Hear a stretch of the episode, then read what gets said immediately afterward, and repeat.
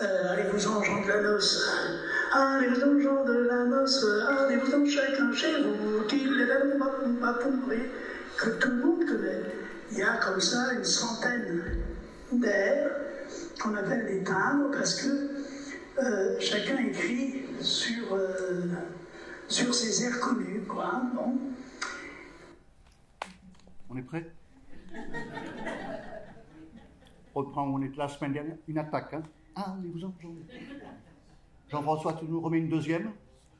Allez-vous-en, gens de la noce. Allez-vous-en, chacun chez vous. 3, 4. Allez-vous-en, gens de la noce. Allez-vous-en, chacun chez vous. c'est pas mal, c'est pas mal.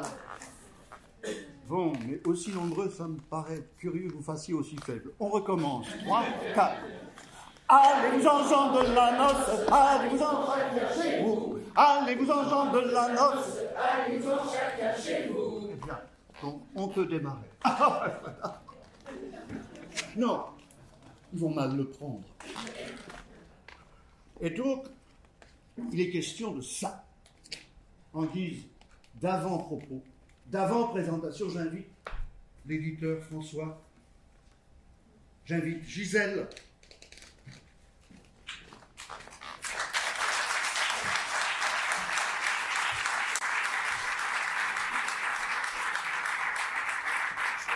Quelques mots. Oui. Ben, merci d'être euh, en tout cas venu euh, aussi nombreux. Euh, je vais commencer tout simplement par vous présenter ma maison d'édition en une minute. Donc les éditions Unicité eh bien, sont nées en 2010 avec la vocation première de publier de la poésie moderne. Et donc, vous savez, quand on est éditeur, on va de salon en salon, on rencontre des auteurs. Et du coup, c'est vrai, je me suis diversifié. Et donc, euh, à présent, je fais du roman, de la nouvelle, des essais, et surtout une collection de spiritualité dans le domaine de la non-dualité dans toutes les traditions religieuses. Voilà. Et, euh, et je suis quelqu'un d'ouvert et je suis quelqu'un de rencontre. Et c'est pour ça que j'ai aussi, grâce à toi, Gisèle, pu faire ce, ce livre. Donc, euh, C'est grâce à toi qu'on a tout fait. oui, Non, en fait, pour vous dire que l'édition, c'est aussi euh, énormément une question de rencontre. Voilà, c'est pas simplement euh, faire des livres, c'est ben voilà, c'est de la rencontre, c'est du, c'est du, c'est de l'humain en fait. Voilà, tout simplement, c'est tout ce que j'ai à dire, et je suis très content d'avoir fait ce livre. Voilà. Merci, François. Les éditions Unicité. Alors, c'est faire de la rencontre, c'est faire de l'humain. On va faire de l'humain ensemble, Gérard. Voilà, parce que le livre euh, commence avec un avant-propos de Gérard Mordillat. bonsoir. C'est une très bonne idée d'avoir euh, intitulé euh, cette soirée Puzzle sur Claude Duneton, parce que Claude était réellement un artiste de variété. Et c'est ça qui est merveilleux. Il pensait que, évidemment, euh, rien n'est plus accablant euh, que la monotonie. Et ensemble, nous avons euh, fait du cinéma. Il a été acteur dans mes films. J'ai été acteur dans une chose qu'il avait faite. Nous avons écrit dans les mêmes livres. Enfin, c'est lui qui m'a invité à écrire dans ce manuel anti-français. Je sais plus si c'était le titre, mais enfin, c'était en- anti-manuel de français. Je savais bien que c'était anti quelque chose, et donc ma place était là. Et donc, euh, on a fait ça. On a travaillé avec un ami commun qui s'appelle Gérard Guérin. Et un de mes regrets profonds, euh, c'est que Claude, malgré mes appels, euh, n'ait pas eu sa place euh, à l'Académie française. Car je crois que Claude aurait dû être à l'Académie française, et dans un article à Libération, j'avais indiqué cela, et ce qui était merveilleux, euh, je lançais une, une, une pétition, si on peut dire, euh, je lançais un appel, et nous avons reçu des chèques pour euh, l'épée de Claude Duneton. Eh bien, bien. J'avais demandé à Gérard si on pouvait faire un inventaire des sujets qui fâchent, des choses qu'il ne fallait pas dire ce soir. Bon, euh, évidemment, c'est contestable. Toutefois, tu m'as convaincu quand je reprends tes mots. Claude Dulton devait siéger quai Conti en tant que romancier, essayiste, lexicographe, historien, amoureux polyglotte de la langue et de la chanson. Le fauteuil de Jean Guéhenno, fils d'un cordonnier d'une petite ville industrielle de Bretagne et seul représentant des classes populaires dans cette assemblée de fils de famille bourgeoise, lui revenait de droit. Ah, alors, évidemment, ça change la donne. Non, il ne remplaçait pas Marguerite Yourcenar. L'affaire, hélas, ne s'est pas faite. Hélène Carrère d'Ancos m'avouera plus tard. Nous l'avons raté.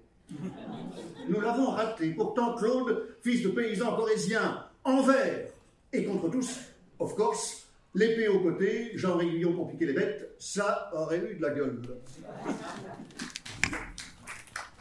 Je n'aurais qu'un mot, Gérard, ce livre est vachement bien écrit. C'est vrai. Oui. Oui. Non, mais mm, beaucoup d'entre vous l'ont déjà lu, feuilleté, etc.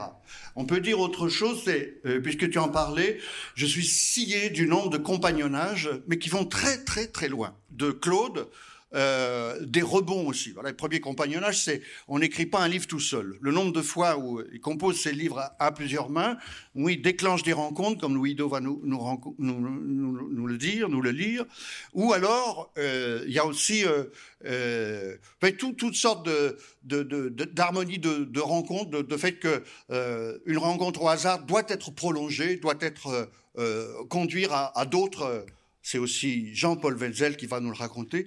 Tout ça, c'est dans le spectacle. Merci.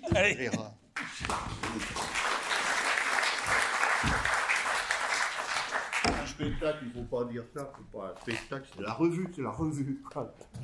Claude était un artiste de variété. Et pour le prouver, euh, voici quelques-unes des coiffures les plus incroyables euh, qu'il a portées au cours de ses émissions on y va, des images de qualité.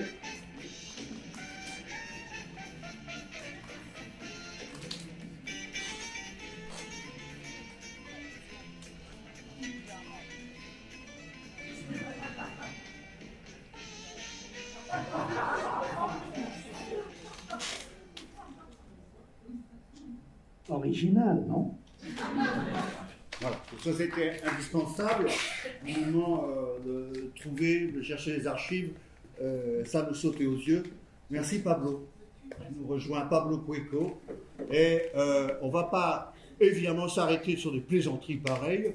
On va regarder un film sérieux, Le doigt à Marc Feld, qui me l'a envoyé. C'est un film tourné autour de, au moment de la répétition du dernier spectacle envisagé sur. Marc, tu es là oui, parce que tu vas venir nous, rejoindre peut-être tout à l'heure pour parler de la ferme du. Pas tout de suite. On regarde cet extrait que tu m'as envoyé qui a été tourné par Jean-Jacques Nguyen. C'est Louis Dunton qui a fait le montage.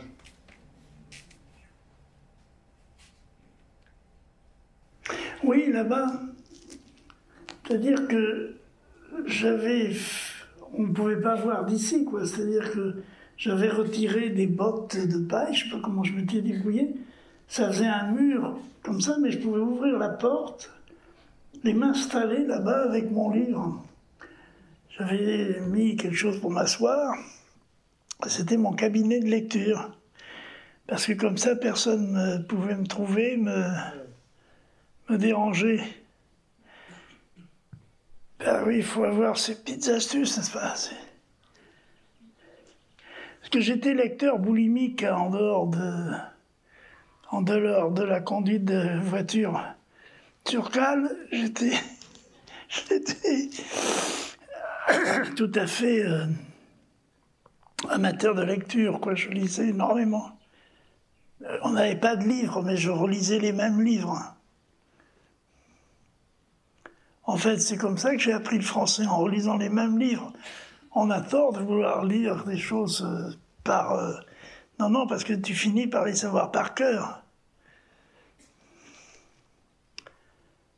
Et donc ça, ça te nourrit.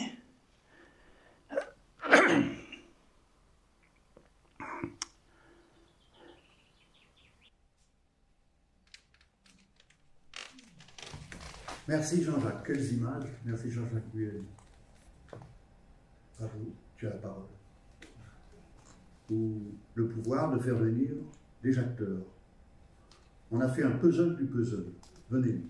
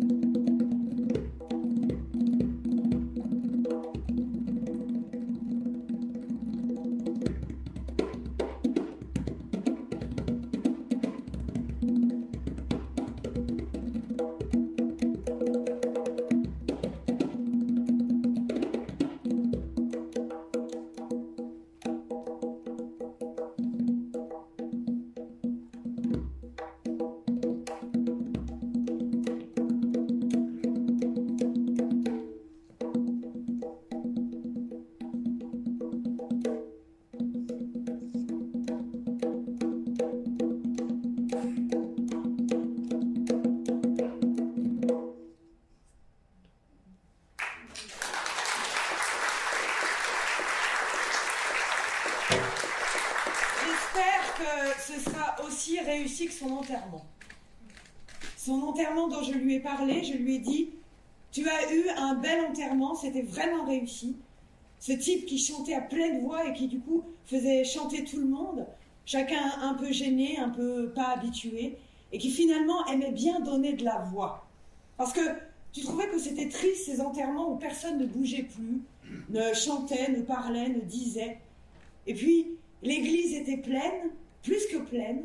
Il y avait des gens dehors. Oui, c'était, une église de village petite, jolie, ancienne, mais tout le monde était venu. Claude arriva, ébouriffé, boiteux, vêtu comme un homme des bois.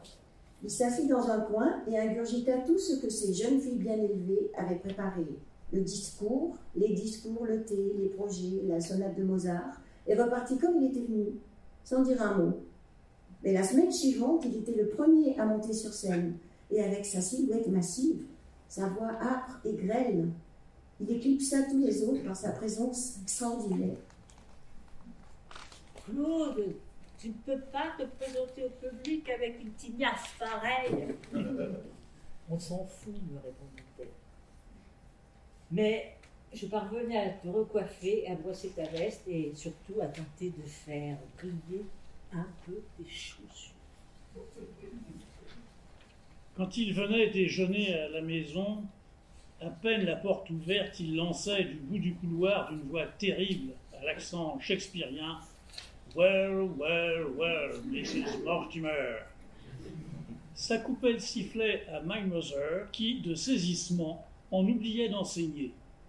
Rien que pour cela, Claude Dunton mérite mon affection et mon admiration. Claude était un polyglotte. Claude était un esprit universel qui s'intéressait à tout et à chacun. Claude Dunton aurait dû siéger au Quai Conti, comme on l'a dit, en tant que romancier, essayiste, lexicographe, historien, amoureux, polyglotte de la langue et de la chanson. Claude était un auteur inépuisable. Je l'ai trouvé sur sa terrasse, en train d'écrire, ébouriffé et mal rasé. Il était pieds nus dans ses pantoufles, en short, mais enveloppé dans ce loden gris anthracite qu'il avait étraîné 37 ans plus tôt à Clermont. Tableau incroyable. C'est ce jour-là qu'il m'a proposé, avec un petit sourire sibyllin qui lui fermait à demi les yeux. On va faire un petit tour dans le pays, pourquoi pas Je ne savais pas ce qui m'attendait. Il est allé chercher son âne dans le package voisin, l'a attelé à une charrette dans laquelle nous nous sommes installés, et nous sommes partis ainsi dans la campagne par les chemins. Claude saluait d'un geste de large d'empereur romain les paysans qu'il croisait, tout en évoquant pour moi ses recherches relatives à l'histoire de la chanson française.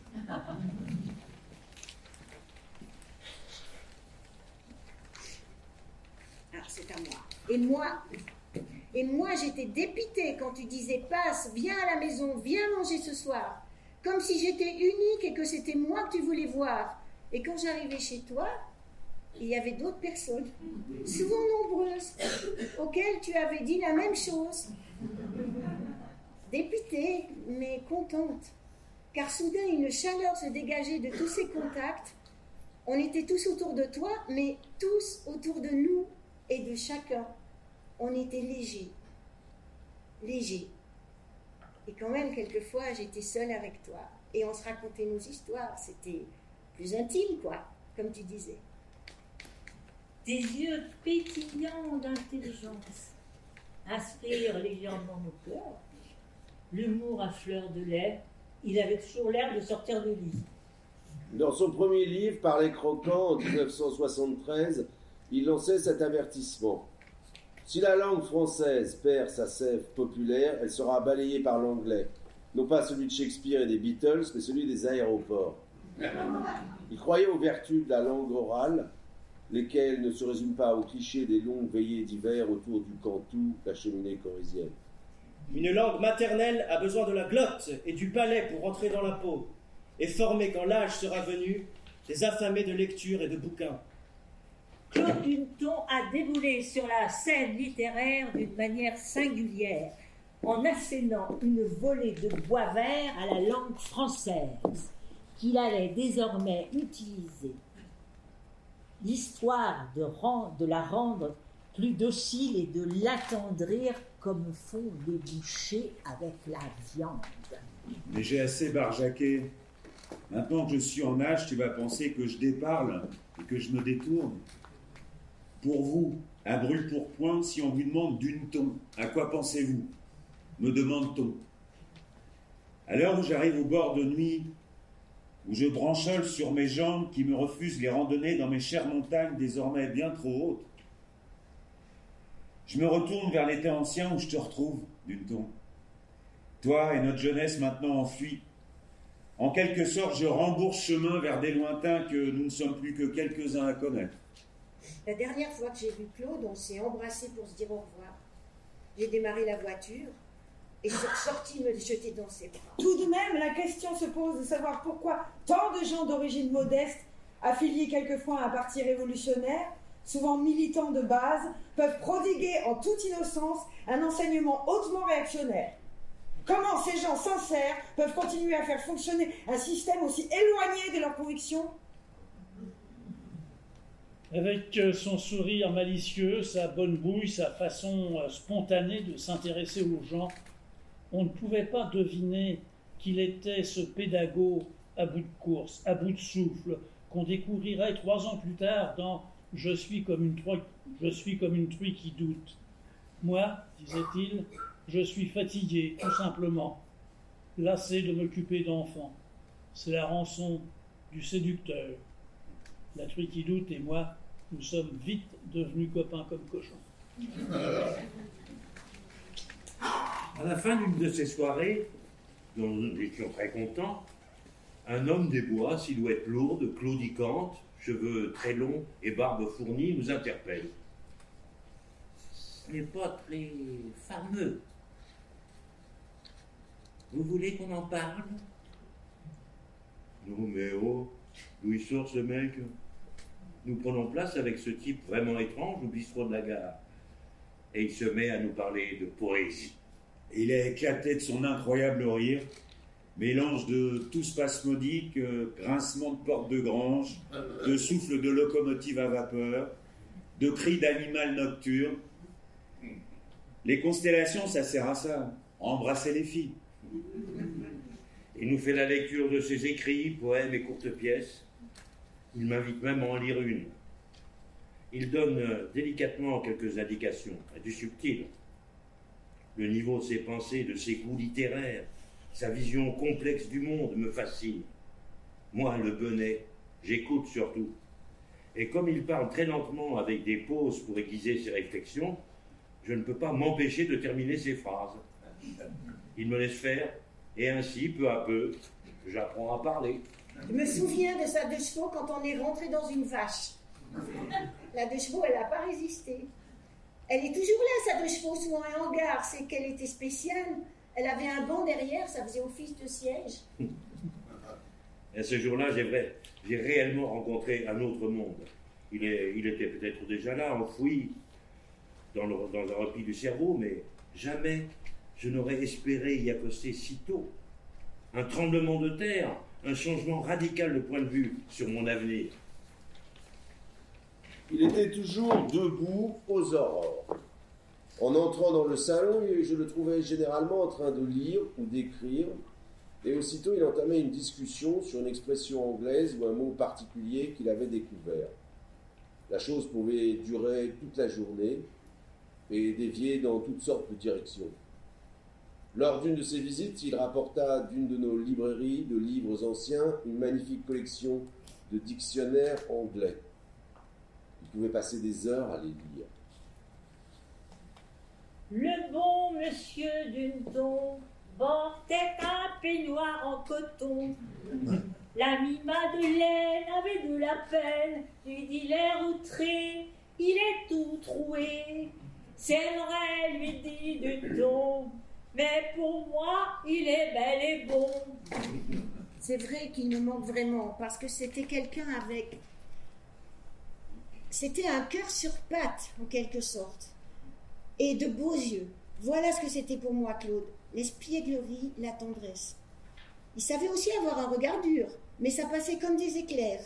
Son regard changeait rapidement parce que, quand il n'était pas content d'une personne, son regard était dur, mais il revenait tout de suite vers la tendresse. Je me souviens,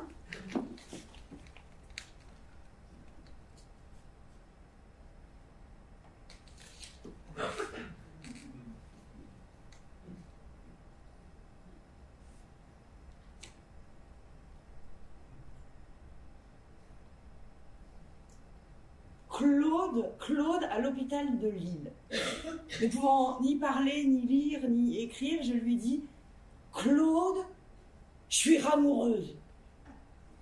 De sa main gauche encore valide, il m'a attrapé la main droite, l'a serré à me faire mal, m'a forcé à m'asseoir près de son lit et à crier Oui En riant de son rire écorché, puis de sa main gauche qui faisait des moulinets près de sa bouche, il m'a invité à raconter.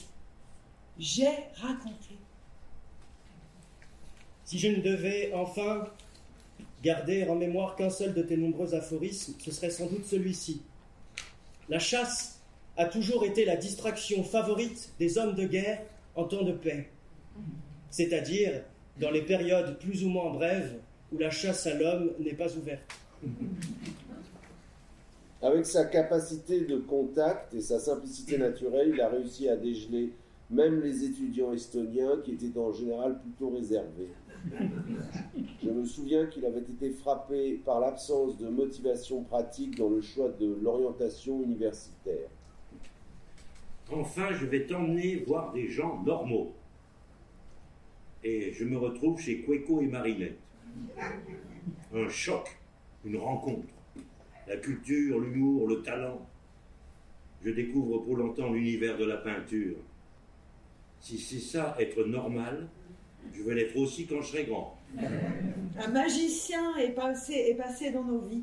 Un homme bon portant la hotte d'un savoir immense, avec la légèreté d'un puck dans le songe d'une nuit d'été. Il aurait pu l'interpréter d'ailleurs, il aimait tant le théâtre. Je voudrais bien mourir chez nous, le plus tard possible, mais qu'on n'ait pas entièrement foutu en l'air notre civilisation rurale. Aussi rassuré fut-il par le succès de ses livres, Claude Duneton s'interrogeait. C'est un regard doux, bleu, bleu clair, rieur, espiègle, attentif et bienveillant.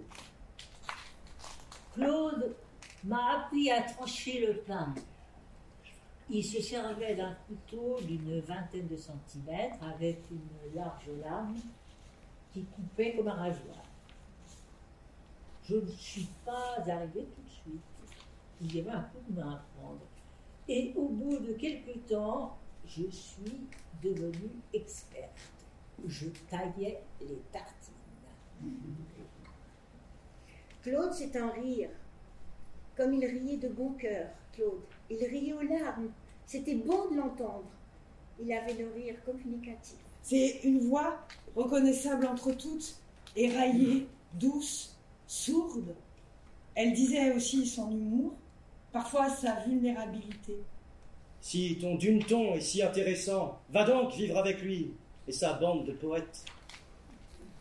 Claude Duneton transformait le plomb de sa tristesse en or de la rigolade, en or de la rigolade. Muet sa neurasthénie en occasion de se boyauter. Métamorphoser la dèche entrée d'esprit. Derrière sa langue canaille et son humour abrasif, perçait sa compassion pour l'humanité. Merci.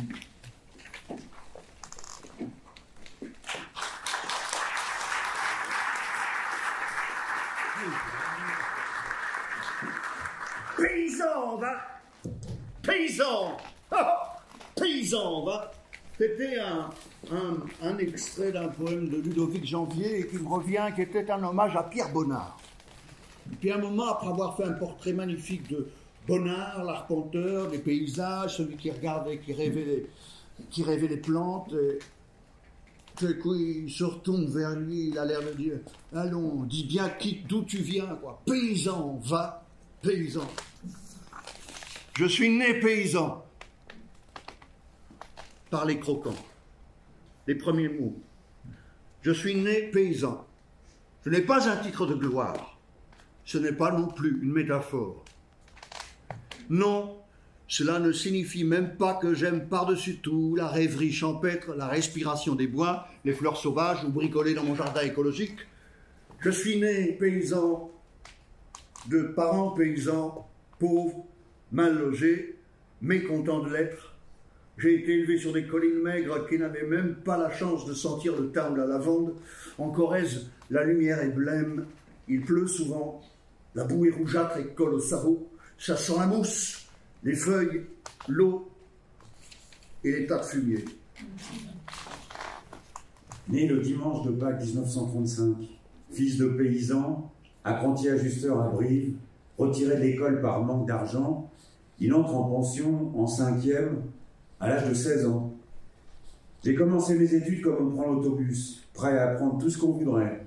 Je me sentais comme un évadé qui trace. J'avais fui mon destin, j'avais qu'une trouille, celle de me faire rattraper. Il saute directement en troisième, finit premier de la classe, passe brillamment le concours de la SNCF pour devenir agent d'exploitation dans les bureaux à Rocamadour. Son professeur de français lui conseille d'entrer à l'école normale de Tulle. Il en sortira major de sa promotion, intégrera même Henri IV, prestigieux lycée de Paris, pour tenter Normal Sup. Au mi-temps des années 50, que voulait-il devenir? Instructeur public avec la considération de tout un village et la vie luxueuse avec l'eau courante. Ce que je visais, c'était l'eau courante, à cause de dix ans de sauts, de citernes, de godasses mouillées, de perches échappées de la glace l'hiver qu'il fallait casser. Merci. Ça, c'est un texte de Jean-Claude Rasclin-Jacques. Il y a tellement de témoignages euh, et tellement d'injustices que je vais commettre en ayant fait ces coupes-là et pas d'autres. Euh, tellement de textes magnifiques qu'il est. Mais euh, en plus, euh, Gisèle a trouvé le moyen de me ramener un texte. Ah oui. Oui, tu l'as, tu l'as- oui, qui n'était pas dans le livre. Non. Oui. Je dis, ben ça, ce sera bien de le dire. C'est un texte de, de Claude. Il est, il est dans un de ses livres. Ah, bon, alors donc on ne peut pas protester. Bien. Je ne sais plus dans lequel c'est. Quand j'avais 13 ans, j'ai pleuré un soir à la nuit tombante. J'ai pleuré à chaudes larmes parce que ma vie se cassait la gueule, déjà. Je venais soudain de voir mon existence entière devant moi. C'était le printemps et j'étais en train de donner à manger aux lapins. Dehors, dans leur parc. J'ai compris en une sorte d'éclair de lucidité que je ne ferais aucune étude, donc que l'avenir était râpé pour moi. J'allais demeurer dans nos champs, à filer des herbes aux rongeurs, et ce serait comme ça jusqu'au soir de ma vie. Le même horizon et tout. Il valait mieux tordre le cou à mes rêves d'indépendance, mes tentations de vie rigolote. Je regardais les arbres assombris qui barraient la ligne du ciel foncé en ce moment où les premières chouettes lancent leurs cris. Ça me faisait du désespoir précoce, à moi aussi, ce soir-là, où l'air était doux comme les yeux des bêtes. Mon sang battait dans un corps grandi. J'étais sûre que je ne m'en sortirais jamais des forêts. Je sentais un poids fatal sur mes jeunes épaules. Trop pauvre, je le savais, trop paumé. Je passerais à côté de la vraie vie dont je ne connaissais pas la forme, mais que j'éprouvais comme une ouverture interdite. Merci.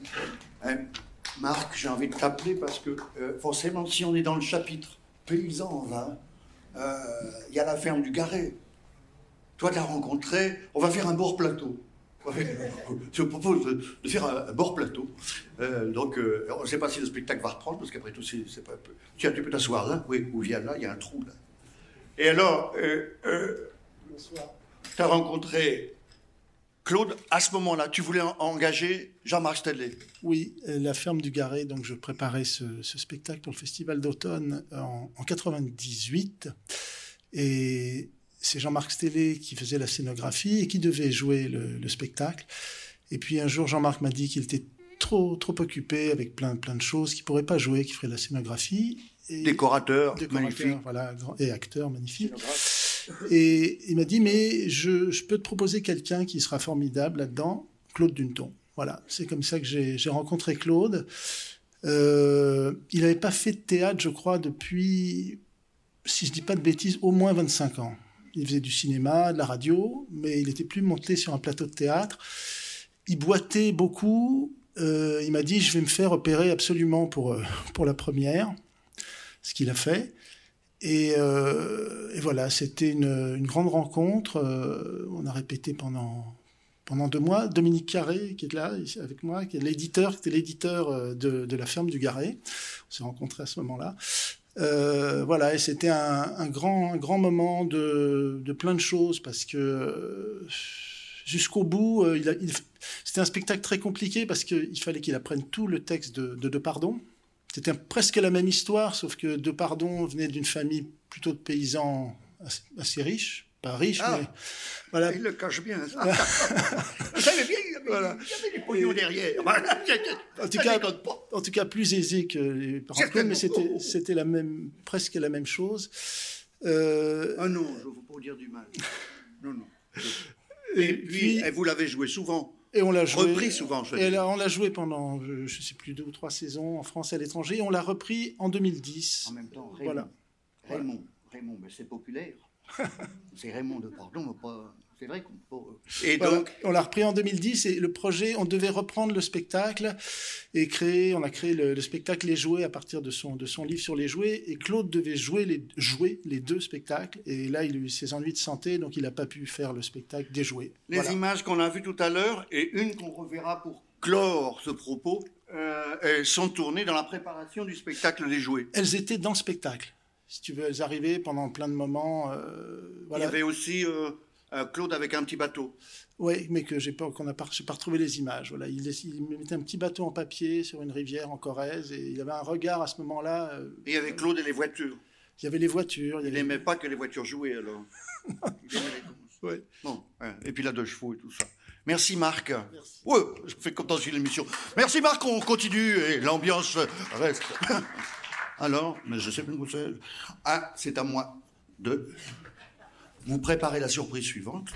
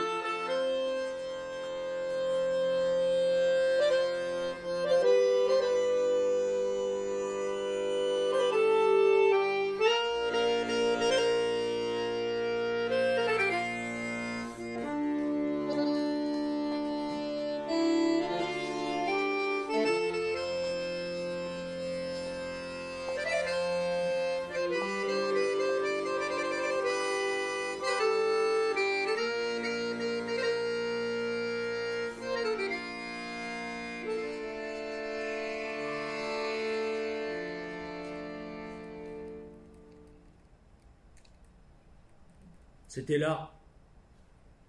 C'était là-bas. Dans ce lointain qui me colle au présent. Mon enfance.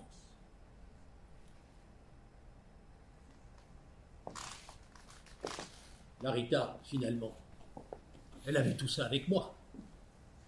Cette énergie fiévreuse, cette souffrance psychique du môme qui en prend pas la gueule tous les jours, du moins au dedans et plus rarement au dehors, cet enfant battu interne, martyr de la psyché, moi, ce blessé profond, avec infection purulente de l'indicible.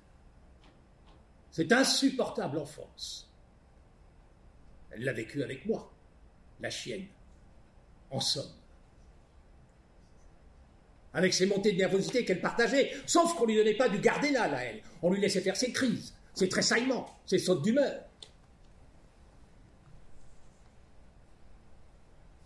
Ce qu'est la vérité, c'est qu'elle n'aimait pas l'agriculture. En cela, elle ressemblait exactement à mon papa. Il n'aimait pas ça du tout, travailler la terre. Il le faisait à contre-coeur parce qu'il fallait bien vivre, parce que le quotidien le poussait dans le dos tous les jours. Les travaux, les entraves, les bêtes à soigner, les foins, les annulages, les sommeils, les crêtes-corps n'arrêtaient jamais. Le quotidien de l'époque possédait au plus haut point la torture du tout à bras, baignant dans l'huile de coude. Je veux dire, durant cette tranche du siècle où vécut la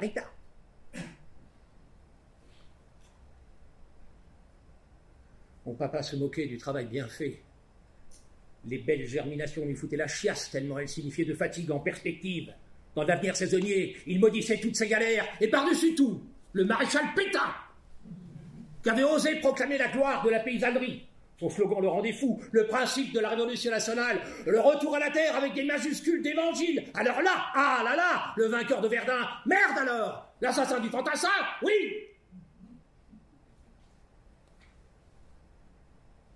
La chanson fameuse. Maréchal de Bonac nous chantions à l'école. Lui donnait la danse de Saint-Guy à mon papa. Aujourd'hui, je la fredonne pour ça, pour l'agacer, pour rouspiller son fantôme. Je sais qu'il se retourne dans sa tombe. Ça lui donne du mouvement. Mon papa, quand venait les labours, il voyait rouge, il frissonnait, en songeant à la pluie fine et froide qui accompagne ordinairement ces emmerdements d'automne. Et en plus du quotidien, ma mère le poussait aussi dans le dos pour qu'il y aille, qu'il attelle les vaches, qu'il attelle le priadal au Brabant et le Brabant à la d'Irastoul. Il devenait furieux contre elle. Contre la pluie, la guerre, Pétain, il sautait du coq à l'âne et d'une langue à l'autre. Il passait de l'argot parisien du 19e siècle, le plus ordurier, à l'occitan patois le plus corsé. Qu'est-ce que tu nous baves, connasse? Disait-il ordinairement à ma mère. Fais-le, toi, hein, t'es si fort, t'as qu'à le faire Au lieu de les comme une dor en chien. Là, il s'est détaché carrément de l'agriculture. Il se mettait en divorce avec le milieu en sécession. Il se planquait derrière son passé parisien, les bistrots de 1901 où il avait les garçons, et plus tard les usines, Renault, Citroën, et même Godrich. Puis, sans transition, il réapparaissait sans notaire, mais face qu'à se comprenne, Chalamouche et Lilianda.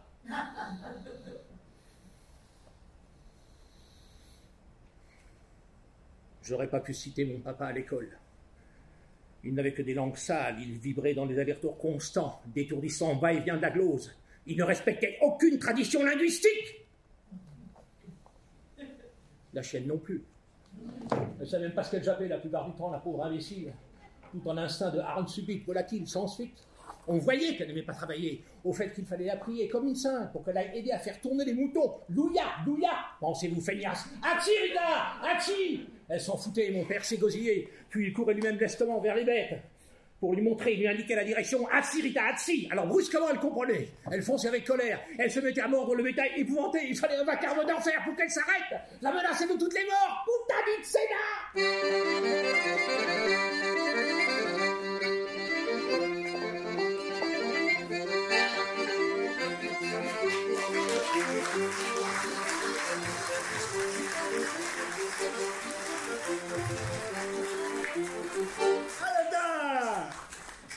La chienne de ma vie Jacques, on peut dire que ça va se jouer au Festival d'Avignon 2024 au chien qui fume dans la petite salle au petit chien, la chaîne de ma vie au petit chien. Il a bien raison. Avoir maille à partir. Tirer à boulet rouge. Dieu mesure le vent aux brebis tondues. Tomber dans le lac. Les dés sont pipés. Être au-dessous de la barre. Décrocher la timbale. N'être pas bon à jeter au chien. Le jeu n'en vaut pas la chandelle. Il voit bien clair. Il n'a pas la maille. Ah, ah, bon, Je ne veux pas se répéter. Prendre une biture, bon, euh, tirer une bordée. T'hésites pas lorsque j'ai pas fait. À l'enfourner se font les pains cornus. si tu sens l'envie de lâcher quelques expressions bien senties. Avoir du foie dans ses bottes. Le verrier n'en battra pas sa femme. Un cordon bleu. Il en a pour 100 écus dans les fesses. Voilà ce que les rats n'ont pas mangé. Il faut bon, enterrer la synagogue avec honneur. Tu veux Feuilleter. Allez, gars. lui donner d'une façon. Prendre à bras le corps. Saler la main à l'est, envoyer dinguer. Faire bonne chère. Donner une leçon. Ne pas se moucher du pied. Ne pas se moucher du coude. Tremper une soupe à quelqu'un. Secouer les puces. toutes les expressions populaires, voire populacières, tout ce qu'on Manger n'apprend des pas à l'école, après le fond du fond du panier, le cru du cru des chiffonniers, le lenturnu des pires obscénités, toute la batterie des grossièretés dans les façons d'être et de s'exprimer, toutes les buts, les buses, les lapsus de la bouche comme de l'anus, les agressivités voyoutes, les déferlements scatologiques, les archaïsmes de prononciation, les achoppements syllabiques, les constructions volontairement Les absurdes, les les débités sans honte, les cuirs à répétition, les clichés, les, platitudes, les obscurités ou les trivialités, les soi-disant secrets susurrés, les cris, les crocs et les vociférés des brisés du mazie, tout le tintouin quotidien, les potas, les ragots, les rudoiements envers les animaux, les tatas sur le dos des voisins, les chambards, les bousins, les baves et les les refrains idiots, tous les barbarismes à en chier, tous les provincialismes par, par légion, toutes les, tous les localismes à foison, tous les sous-régionalismes, toutes les langues du monde en moins de 100 coups de que Être tout sucre, tout miel. jeter de la poudre aux yeux de quelqu'un, dorer la pilule pour donner la couleur à son affaire. Être plein aux as. Jouer bien son personnage. Être bredouille. Mettre en capilotade. Être réglé comme une horloge, réglé comme du papier à musique. Au quart de poil, faut pas confondre autour et alentour. S'en mettre plein la lampe. Avoir la puce à l'oreille. Hmm. Faire bonne chère. Une surprise partie. c'est là que. Un dîner à chier des partout. pratiques quotidiennes, Avec le des feuilletages du bouquet, Tu m'en diras des des nouvelles. feuilletages des expressions. Que pratiqué ça fait du bien. Qu'est-ce qui nous rentre par l'oreille en ce moment C'est terrible. Faire le con. Le Ça manque un peu d'expression populaire. Un peu trop d'éléments de langage, si vous voyez ce que je veux dire. Un peu beaucoup. Comme un Ça paquet de nettoie totalement. C'est un autre système de réponse que les réponses répétées, préparées, codifiées. Se Allez. taper la colonne. Allez-y, allez-y. Se taper un racine. Qui costia comme un livre, parle comme un avocat. Arrive qui plante, ce sont des choux. Se taper Qui est les sur la bonne voie, qui met bien ses attentions. Regarde à deux c'est- fois, qu'il n'y a rien à redire de lui, que c'est plaisir, qui revient bien, fait comme on entend. Qui tape tout de suite dans l'œil et ta mode de genre Entrer qui par une pas oreille et sortir par l'autre. qui prend tout de suite les- le pli où- que ce n'est fort le porte, qui s'endurcit, c'est pas n'importe qui, qui est à rendre service, un, qui est bien dressé, prend bien Un homme a sait battu se les mettre, buissons, qui ne tracasse pas sa tête pour rien, songe plus loin, qui voit clair, est à le mode, voit quoi, Ouais. c'est une crème d'homme qui en sait couré long, qui n'arrange pas ça comme des cogne coiffes se bâton, tue, il se voit quoi et comment, sans l'oignon, qui sait le fin mot, qui a toute sa tête à soi, et que plus fin que lui, c'est de la soie, qu'on ne lui marche pas sur le pied, c'est sur le lequel se tombe ça, que ne tombe pas dans l'oreille d'un sourd, qui a plus d'un tour dans son sac, qui connaît l'affaire comme dans ses poches, qui ne s'oublie pas, hein, qui se laisserait couper le langue plutôt que d'oublier, qui n'a pas peur, hein, qui, est bien droit dans ses bottes, que si c'est à il ne rendra pas, n'en démordra pas, que quand il a quelque chose dans le chiette, eh ben, il l'a pas dans le trou de ce cul. Être dans la limite de. Comme papa dans ma main. Avoir la guinée. Je pense que peut-être le moment est venu de donner aussi une réponse à Bernard Pivot. Enfin, sa part populacière. On va voir. Apostrophe 1. Ça peut être beaucoup plus violent dans votre ouvrage. Je veux dire, par exemple, un moment, vous dites la pédagogie, c'est de la merde, du moins celle que nous pratiquons, c'est du bluff, c'est de la poudre aux yeux. Oui, Euh, oui, euh, je là on est un peu dans un salon, je Oui, dis, c'est pas ça. Oui, alors ça, je remarque une chose, c'est que vous employez dans votre ouvrage une langue très truculente, avec vos- des mots un peu durs, des mots d'argot, tout ça, qui est une langue assez savoureuse. Et là, vous employez un français tout à fait, euh, Bah, je dirais, ch- châtié. Hein. Alors, c'est lequel, le vrai du Vous temps savez, Il est là Bernard ou il est Pivot, c'est. Il est très Marie Chantal. Ça, c'est le. c'est Oui, Marie Chantal, mais enfin, je veux dire, c'est aussi euh, l'intimidation culturelle. Je suis en face d'une dame qui aurait pu être mon proviseur de lycée, qui Oui, mais elle m'aurait. ne le sera jamais, qui alors. me- Non, mais je veux dire, elle aurait pu l'être, qui aurait pu me faire couper les cheveux. Euh, Oh, monsieur aurait pu me faire porter des cravates. Euh, je veux dire, il y a- il y, a une intimidation. Vous êtes quand insensible, même. là, quand même. Vous êtes très sensible. Pierre, venez à notre table. Enfin, pas du tout. Soyons, dès qu'on je, sais- je sais être vulgaire comme les autres. Rien ne me retient. Je peux dire prout. Et vous alors, euh, Pierre? Marteau? Oui. Et c'est Claude qui t'a révélé. Euh, révélé, c'est-à-dire. C'est que- passé par une annonce. Par une chanson. Je vais la chanter. Ma était peinte dans le pré à la Durand. Elle a maqué un chicorée qui valait bien cent. Elle a du sentiment, ma vaque, elle a du sentiment. Bah, il y avait que Claude pour me payer pour chanter ça, quoi. C'était pour France Culture. Il faisait une émission euh, sur euh, euh, la langue française, enfin la langue qu'on parlait à Paris au XVIIIe siècle. Et il a passé une annonce dans un journal de la région rouennaise. Et il cherchait un acteur qui pouvait euh, prendre, parler un patois, euh, voilà. Et moi, je suis euh, le, le Yvetot d'Annie Ernaux, donc au, cœur du pays de Caux. Et évidemment, ma grand-mère parlait le patois, donc j'ai candidaté. Et je pense qu'on était au moins moi tout seul à candidater, et Claude m'a choisi, du coup. Hein, ce qui est joli euh, dans, ta lettre, euh, c'est aussi euh, la surprise. Un certain temps passe, euh, il te fait signe assez vite, et puis il y a ce signe que tu présentes de la fidélité de Claude. D'un air de dire six semaines après, ben oui, j'avais dit que je te rappelle, je te rappelle.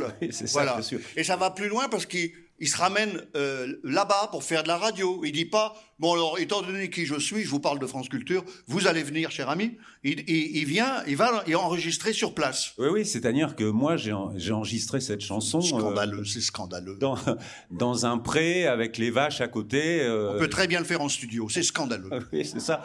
Non, non, c'est beaucoup mieux comme ça. Oui, ben voilà, c'est ce que disent les rêveurs, absolument. Paysan, va. T'en as d'autres de chansons de- du pays de ça? Euh, non, non, j'avais celle-là. Non, mais ça, c'était euh, à Yvetot quand on faisait la fête avec les copains le samedi soir. Bon, on finissait bien bourré et on finissait toujours par parler par nos grands-parents, quoi. Et il y avait toujours ce- cette chanson-là qui finissait par, par sortir. Je laisse passer un temps de silence. oui, c'est ça. Assez doux. Silence profond. Assez agréable. Non, je me souviens d'une chose que j'aime euh, clamer euh, à propos de la maison de la radio. C'est Claude qui me disait que il s'était battu avec d'autres euh, pour que on cesse cet examen ridicule qui consistait à, à une certaine époque gommer les accents et les traces régionales dans le parler de la radiophonie française. Il fallait réussir à faire oublier qu'on était du sud-ouest ou, ou même d'une autre région, sans citer... Pardon? Qu'est-ce qu'il y a de drôle? Bon, apparemment. Alors que moi, maintenant, c'est- ça me fait plaisir et je peux travailler à France Culture grâce à Claude Tuto.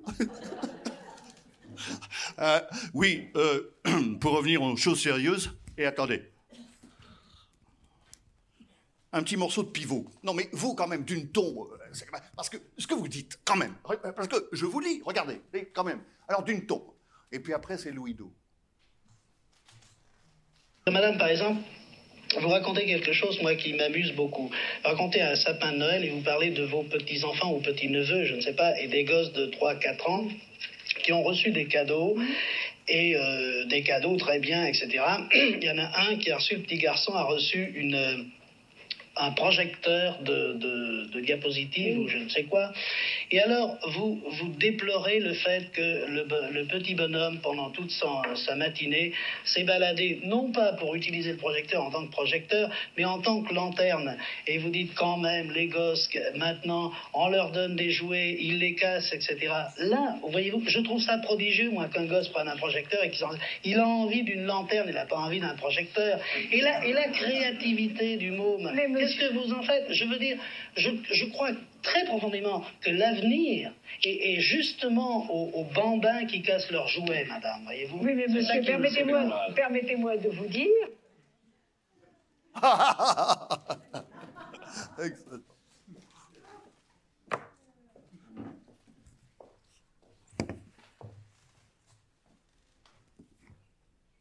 Il habitait cet immense appartement à l'époque, près de la gare du Nord, où il recevait, mais exclusivement dans sa cuisine. Au bout du couloir, tout près de sa pièce à lui, son petit bureau, avec un lit de camp, dans une toute petite pièce, attenante, presque un placard. Il vivait là, entre la cuisine, son bureau et son lit de camp. Il faut savoir rester simple. On est dans ce couloir, donc un très grand couloir. Il regarde au loin vers l'autre bout de l'appartement et dit quelque chose comme euh, Là-bas, il y a les filles, tu sais. Oui, j'ai deux filles très jeunes. Oui, à mon âge, mais bon. Elles vivent là-bas avec une fille au père, très jeune, aussi, une anglaise. Il faut bien les élever, les enfants. C'est très grand, tu sais, il y a des salons, un piano, tout ça. J'y vais pas très souvent.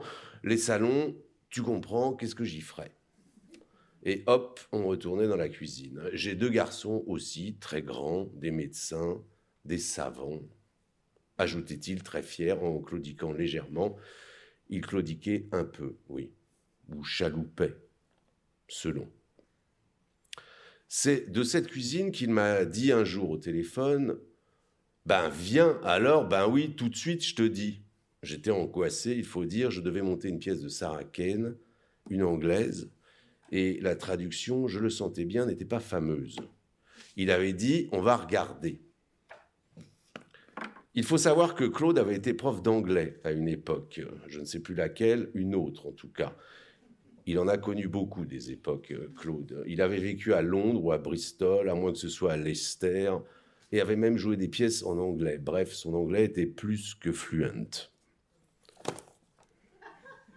Me voilà donc dans sa cuisine, de bon matin. Il me resserre du café réchauffé en disant Vas-y, elle continue à lire. Non, pas l'anglais, le français. Il écoute attentif. Ah, oui, d'accord, continue, je vais te dire comment c'est en anglais. Il rigolait déjà. Et immédiatement retrouver le texte d'origine sans jamais se tromper. Bah, facile, c'est du mot à mot cette traduction. Bon, mais on peut peut-être, euh, ai-je dû marmonner? Ah non, on peut pas l'arranger, faut tout refaire, il n'y a pas le choix. Oh là là, la panique. Je vais à Strasbourg lundi jouer la ferme du Garret. De deux pardon, c'est beau, tu verras, avec le décor de Stélé et tout. J'ai un train à 7h19, tu viens et hop, on commence. On ira au café la journée, le soir tu viendras me voir jouer. Et nous voilà dans le train à retraduire déjà la première page. Et chaque matin, au café, on s'y remettait d'arrache-pied, ça chômait pas avec Claude trois ou quatre jours dans ce café, huit heures d'affilée à traduire. Épuisant, mais réjouissant. Je le revois sortant des toilettes, le pantalon à peine remonté, remettant tout bien en place avec ses mains de paysan et me lançant, tout en se rebraguettant, C'est vachement bien, dis donc, cette pièce. Et se rasseyant, qu'est-ce qui se passe après? Il ne l'avait pas lu avant. On l'a traduite comme ça, d'un coup, en trois jours, à l'aveugle, en somme. Après, bien sûr, il a tout repris, il venait même aux lectures avec les acteurs pour peaufiner un peu. Et tout ça pour rien, juste pour moi, ou pour l'art. On n'avait même pas le droit de mettre son nom au générique. Il s'en foutait bien. Au Moyen Âge, me disait-il, on signait pas, tu sais, ou sinon derrière la pierre, qu'il scellait ensuite dans le chapiteau, ni vu ni connu.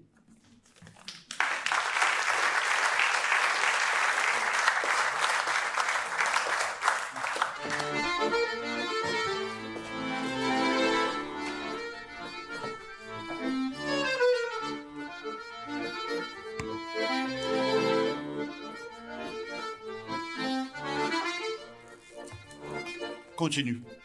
Ça nous fait tellement de bien. Et peut-être on peut envoyer le, petit film où il y avait un extrait du court métrage de euh, Louis Do, celui qui commence avec l'aveugle. Vas-y. Vous avez compris qu'on était passé dans le chapitre traducteur. Vendu assassin Je sais tout je vois rien, mais je sais tout, tout, tout, tout, tout. T'es qu'un assassin Et vous là, qu'est-ce que vous voulez? Bande de minables ah. Une caméra, hein. Faites-vous, faites-vous. C'était l'organisation, faites-vous partie. Foutez-moi un peu. Et tu cherches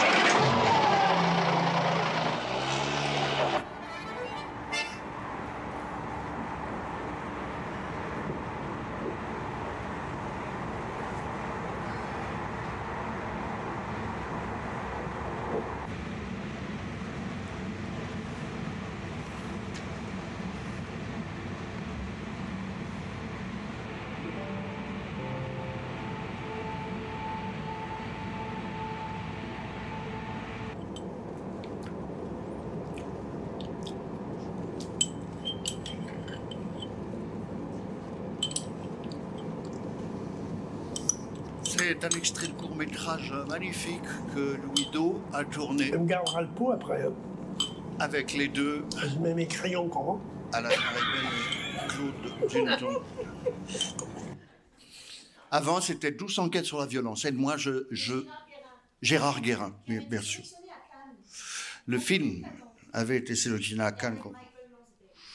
Michael Lonsden, ça, ça, ça, se prononce presque comme Langouf. Presque, non. Euh, eh bien, euh, euh, dans la case traducteur, il y a, et dans la case théâtre, avec Mathias Langouf, il y a l'histoire magnifique, la longue lettre que je vais me faire un plaisir de vous détailler de Mathias Langhoff. Non, non, je ne veux pas me perdre dedans. Il dit qu'il aime beaucoup les anecdotes, comme Claude. Et euh, il commence à, raconter des souvenirs de son enfance en Allemagne et, ce qu'il allait voir au théâtre. Et par-dessus tout ce qu'il avait subjugué, c'était peut-être euh, un type avec un grand nez, un chapeau emplumé, qui disait des jolies choses. Mais surtout, il voulait parler d'un théâtre, d'un théâtre pour lequel il était allé à la rencontre de Claude en demandant une traduction. Alors, vous voyez, je suis en train de m'empêtrer dans mes papiers, c'est dans la mémoire. Mais attends, attends. J'ai voulu monter la Duchesse de Malfi, de John Webster. À cause de mes mauvaises expériences en France avec des traducteurs de Shakespeare, personne, à ma connaissance, ne me semblait apte à traduire ce texte élisabétain. Jean-Paul Wenzel me présenta alors Claude Duneton, qui très vite réussit à faire une magnifique traduction très proche du phrasé anglais. Il s'était servi de la version jacobéenne originale, et l'alternance d'une langue littéraire en vers rimés et d'une langue familière, à la poésie presque intraduisible, telle qu'on la parlait dans les rues, correspondait à la langue de Duneton dramaturge, dont les pièces ont eu plus de succès au Royaume-Uni que dans sa patrie. Claude me fit comprendre pourquoi j'avais et ai encore autant de difficultés avec la langue française au théâtre et dans mes rapports avec les acteurs.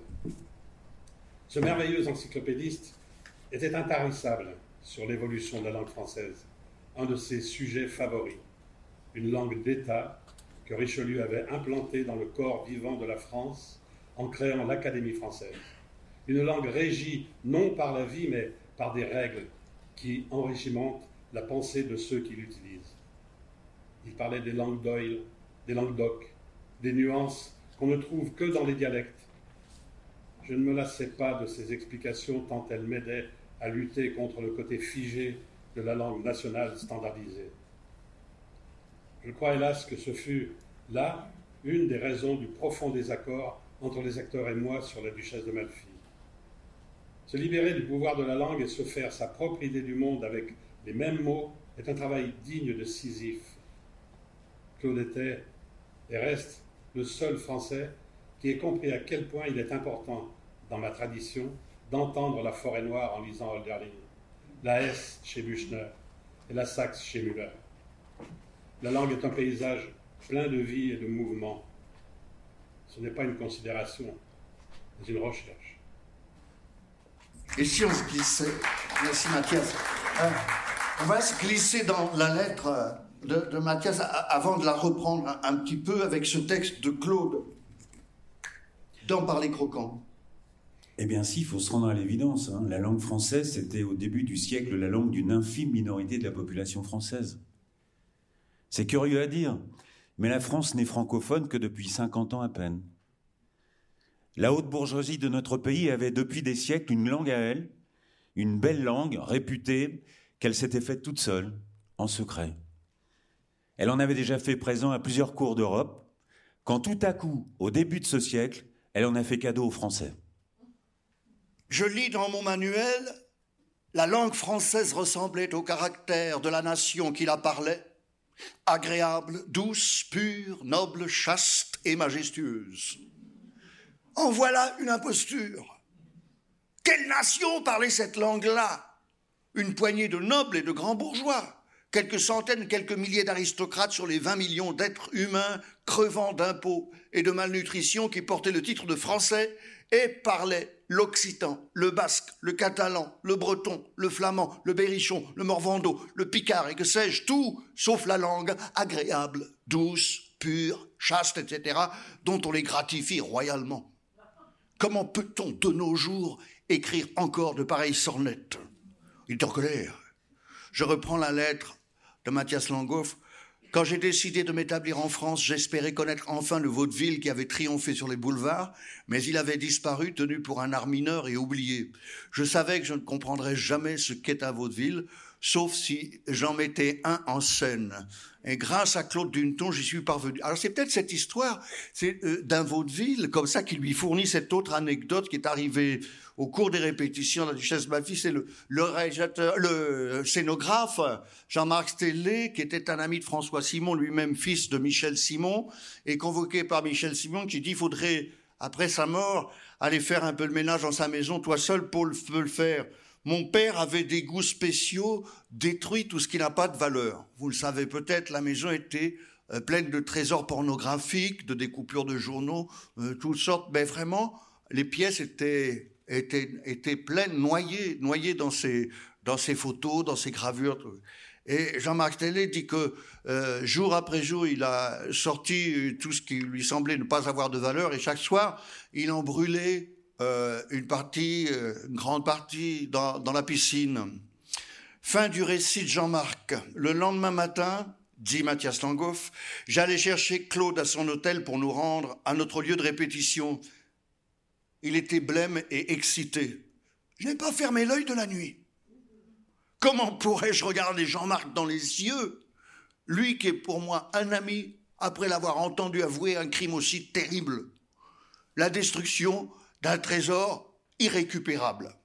Voilà, de ces œuvres euh, euh, populaires par elles-mêmes euh, qui ont été sacrifiées. Alors, mais si, j'ai ri, et nous sommes allés répéter, il a pu saluer Jean-Marc en ami, il a regardé dans les yeux, il a simplement hoché la tête. Tout à l'heure, on s'interrogera sur l'homme en colère. Remets-nous un petit peu d'accordéon, dit.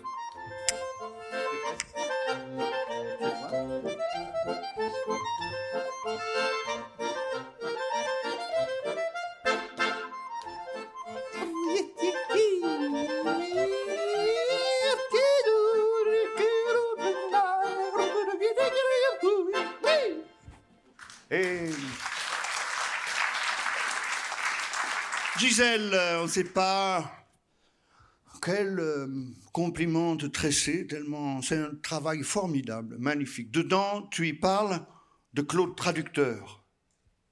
Oui, oui, j'ai raconté, j'ai raconté euh, une anecdote euh, parce que j'ai cru que j'allais pouvoir faire une traduction à quatre mains avec Claude parce qu'il s'agissait d'une pièce anglaise euh, euh, sur le monde rural qui se passe sur un siècle, qui s'appelait Harvest et euh, qui, qui, commençait en 1914 et qui se finissait en 2015 et qui se passait toujours dans la même cuisine de ferme et qui, qui était les grandeurs et misères du paysan.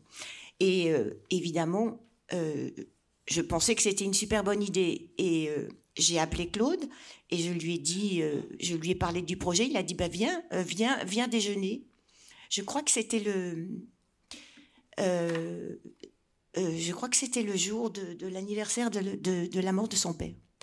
Et, euh, et, donc on commence les deux premières répliques à traduire et il, me, demande qu'est-ce que tu as mis là? Et, et à chaque fois il me dit mais les paysans ils parlent pas comme ça.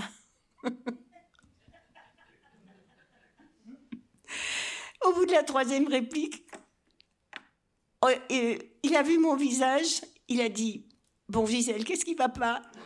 Et j'ai dit Je crois qu'on ne peut pas faire la traduction parce que tu vas tout faire. je ne peux pas signer une traduction que tu vas faire toi. Alors il a, mis sa main sur la mienne, il a dit, mais tu vas la faire toute seule, ma grande. Et c'est ce qui s'est passé. En fait, moi, ce que je voulais, évoquer, euh, c'était l'amour de Claude pour la langue anglaise et le théâtre. Mais, mais la langue anglaise. À tel point que quand il était réfugié dans sa Corrèze, euh, où il allait euh, souvent pour travailler, euh, il achetait le journal anglais. le, donc, alors, il allait à, Messac, mais, mais il, le Guardian, et, et, et voilà. Et donc, il- a toujours, il a toujours, toujours resté proche de, de cette langue. Mais en fait, il était prof. Il, donc, il a fait des études de- d'instituteur. Après, il a fait des études d'anglais, et qu'il avait quand même appris avec la méthode assimile de son cousin faut le faire, faut le faire. Il avait récupéré en, en- en- deux mois d'été euh, le- programme pour rentrer à- au collège. Donc, euh, il, il devient prof d'anglais et il va en Angleterre enseigner comme prof de français à Leicester en 1961 à l'automne à la rentrée. Et là, euh, à Leicester venait de s'installer euh, une jeune compagnie euh, qui a pris euh, le titre assez mirobolant de Living Theatre et euh, qui, com- qui comprenait euh, certains euh, transfuges du Royal Court et des membres qui sont devenus après des gens très très célèbres comme Ken Loach et un autre, un autre acteur qui s'appelait David Halliwell, qui est devenu un grand ami de Claude et, dont la première pièce a, eu un, un succès assez phénoménal, à tel point que on en a fait un film qui a eu qui a eu un prix, je crois. Et Claude a, traduit cette pièce qui s'appelait euh, donc euh, le titre français c'était Petit euh, Malcolm contre les eunuques et qui était en fait une parodie de une satire sur Hitler étudiant. Et donc, donc il a fait, il a fait du théâtre à Leicester, mais il est rentré dans, dans il s'est débrouillé pour euh, faire les utilités dans cette troupe qui venait de s'installer. Et après, il a fait euh, partie d'une troupe à à Londres et euh, qui était une toute petite troupe qui s'appelait Quipo et qui était des donc ils ont lan- lancé le mouvement du lunchtime theater, c'est-à-dire que c'était des pièces qu'on jouait à midi. C'est-à-dire les gens qui prenaient leur pause pour aller déjeuner, ils pouvaient aller voir une petite pièce de demi-heure et puis euh, et puis euh, euh, se nourrir intellectuellement en, en même temps que, que que nourrir leur estomac. Voilà. Et donc il a adoré l'Angleterre et il y est retourné euh, très très souvent parce qu'il avait gardé de, de, de- de grands amis là-bas, notamment Jenny Statoland, qui a qu'on a retrouvé et qui a pu nous écrire un texte, ou euh, son ami qui s'appelait euh, Stephen Buckley, qui est peintre. Gisèle, on peut pas, euh, Tout raconter. une seule soirée, raconter toutes les vies de Claude. Donc il y a celle du traducteur. Non, c'était bien, je vais te poser une question. Euh, on a essayé de parler un peu du paysan, du lexicographe, du romancier. On en a peu parlé, non, c'est vrai. On pourrait parler de ça. Tu parles du voyageur aussi, celui qui va en Estonie? Oui, oui, oui. Alors, euh, il a été aussi contacté par euh, une professeure qui s'appelle Eva Toulouse, qui, qui a enseigné, alors comment ça s'appelle la vie, euh, Tartou. Euh, à Tartou euh, et qui faisait venir des, professeurs euh, de- de- d'Europe parce que l'Estonie venait d'être une république. C'était une toute jeune république. Donc il y avait une université qui s'était créée. Les étudiants étaient dans une boulimie d'a- d'apprendre. Et donc elle a Eva Toulouse elle a elle a demandé à Claude de venir enseigner et il a tellement marqué ses élèves que euh, euh, ils ont demandé à ce qu'ils reviennent et, euh, et, et ils ont et il leur a appris il leur a appris le, français il leur a dit mais ne regardez pas le français comme il faut l'apprendre parce que quand vous allez arriver en France vous allez pas comprendre quand on vous parle de la de, la flotte et de et de et de et de est-ce que tu qu'est-ce que tu veux bouffer parce que vous vous aurez appris comment mange-t-on et voilà. Et donc il leur a parlé du langage familier Et ils ont appris le langage familier euh, français. Claude l'imprévisible, qui, euh, euh, du coup, en Estonie, décide de, louer Non, il a acheté un appartement. un appartement, c'est plus simple, effectivement. Et comme il était pratiquement pas là, c'était des étudiants qui l'habitaient. Oui, bon, quand il a un grand appartement à Paris, il dort dans la cuisine, alors. Oui.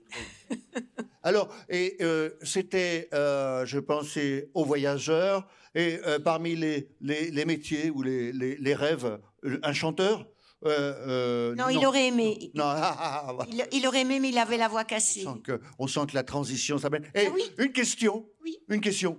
Euh, si te parlant de, ça, tu crois de quel est le de toutes ces de tous ces rôles, de tous ces chapeaux-là, lequel quel rôle préférait-il? Quel, quel, Acteur.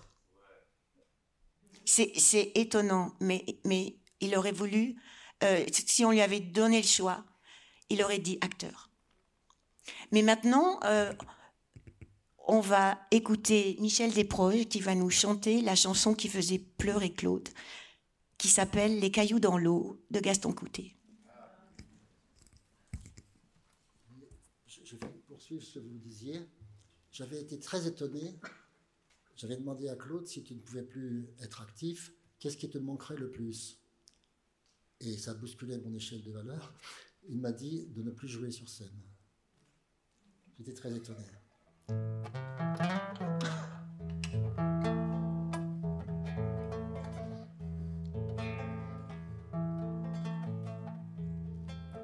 Lorsque nous passions sur le bord du fleuve, au temps où l'amour murmurait pour nous, sa chanson si frêle encore et si neuve et si douce alors, en les soirs si doux, et si douce alors, en les soirs si doux. Sans songer à rien, trouvant ça très drôle, de la berge en fleurs où mourait le flot. Comme des gamins au sortir d'école, nous jetions tous deux des cailloux dans l'eau, nous jetions tous deux des cailloux dans l'eau. Mais j'ai vite appris le couplet qui pleure dans la chanson douce, en les soirs si doux. Et conne le trouble angoissant de l'heure quand tu ne vins plus à mes rendez-vous, quand tu ne vins plus à mes rendez-vous. En vain vers ton cœur monta la prière que lui murmurait mon cœur en sanglots, ton cœur était dur comme une pierre, comme les cailloux qu'on jetait à l'eau, comme les cailloux qu'on jetait à l'eau. Je suis revenu sur le bord du fleuve et la berge en fleurs qui nous vit tous deux. Me voit seul meurtrier plié sous l'épreuve.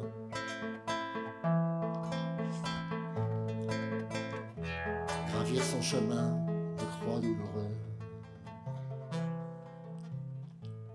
Et me souvenant des clairs soirs de joie où nos cailloux blancs roulaient dans le flot. Je songe que c'est ton cœur que je noie à chaque caillou que je jette à l'eau, à chaque caillou que je jette à l'eau.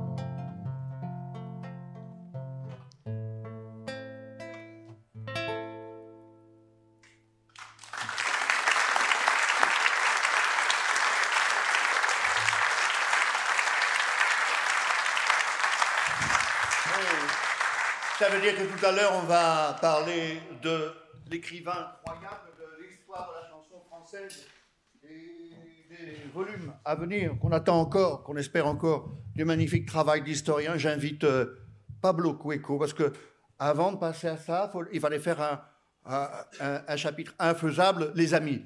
Les amis, mais évidemment, on va parler de Henri et Marinette. Merci d'être là c'est une journée euh, particulière. Marinette, euh, je te laisse, euh, n'a pas pu venir ce soir. Voilà. Voilà. Oui. Un extrait de Le Claude de Henri Cueco qui apparaît dans le livre. Le livre.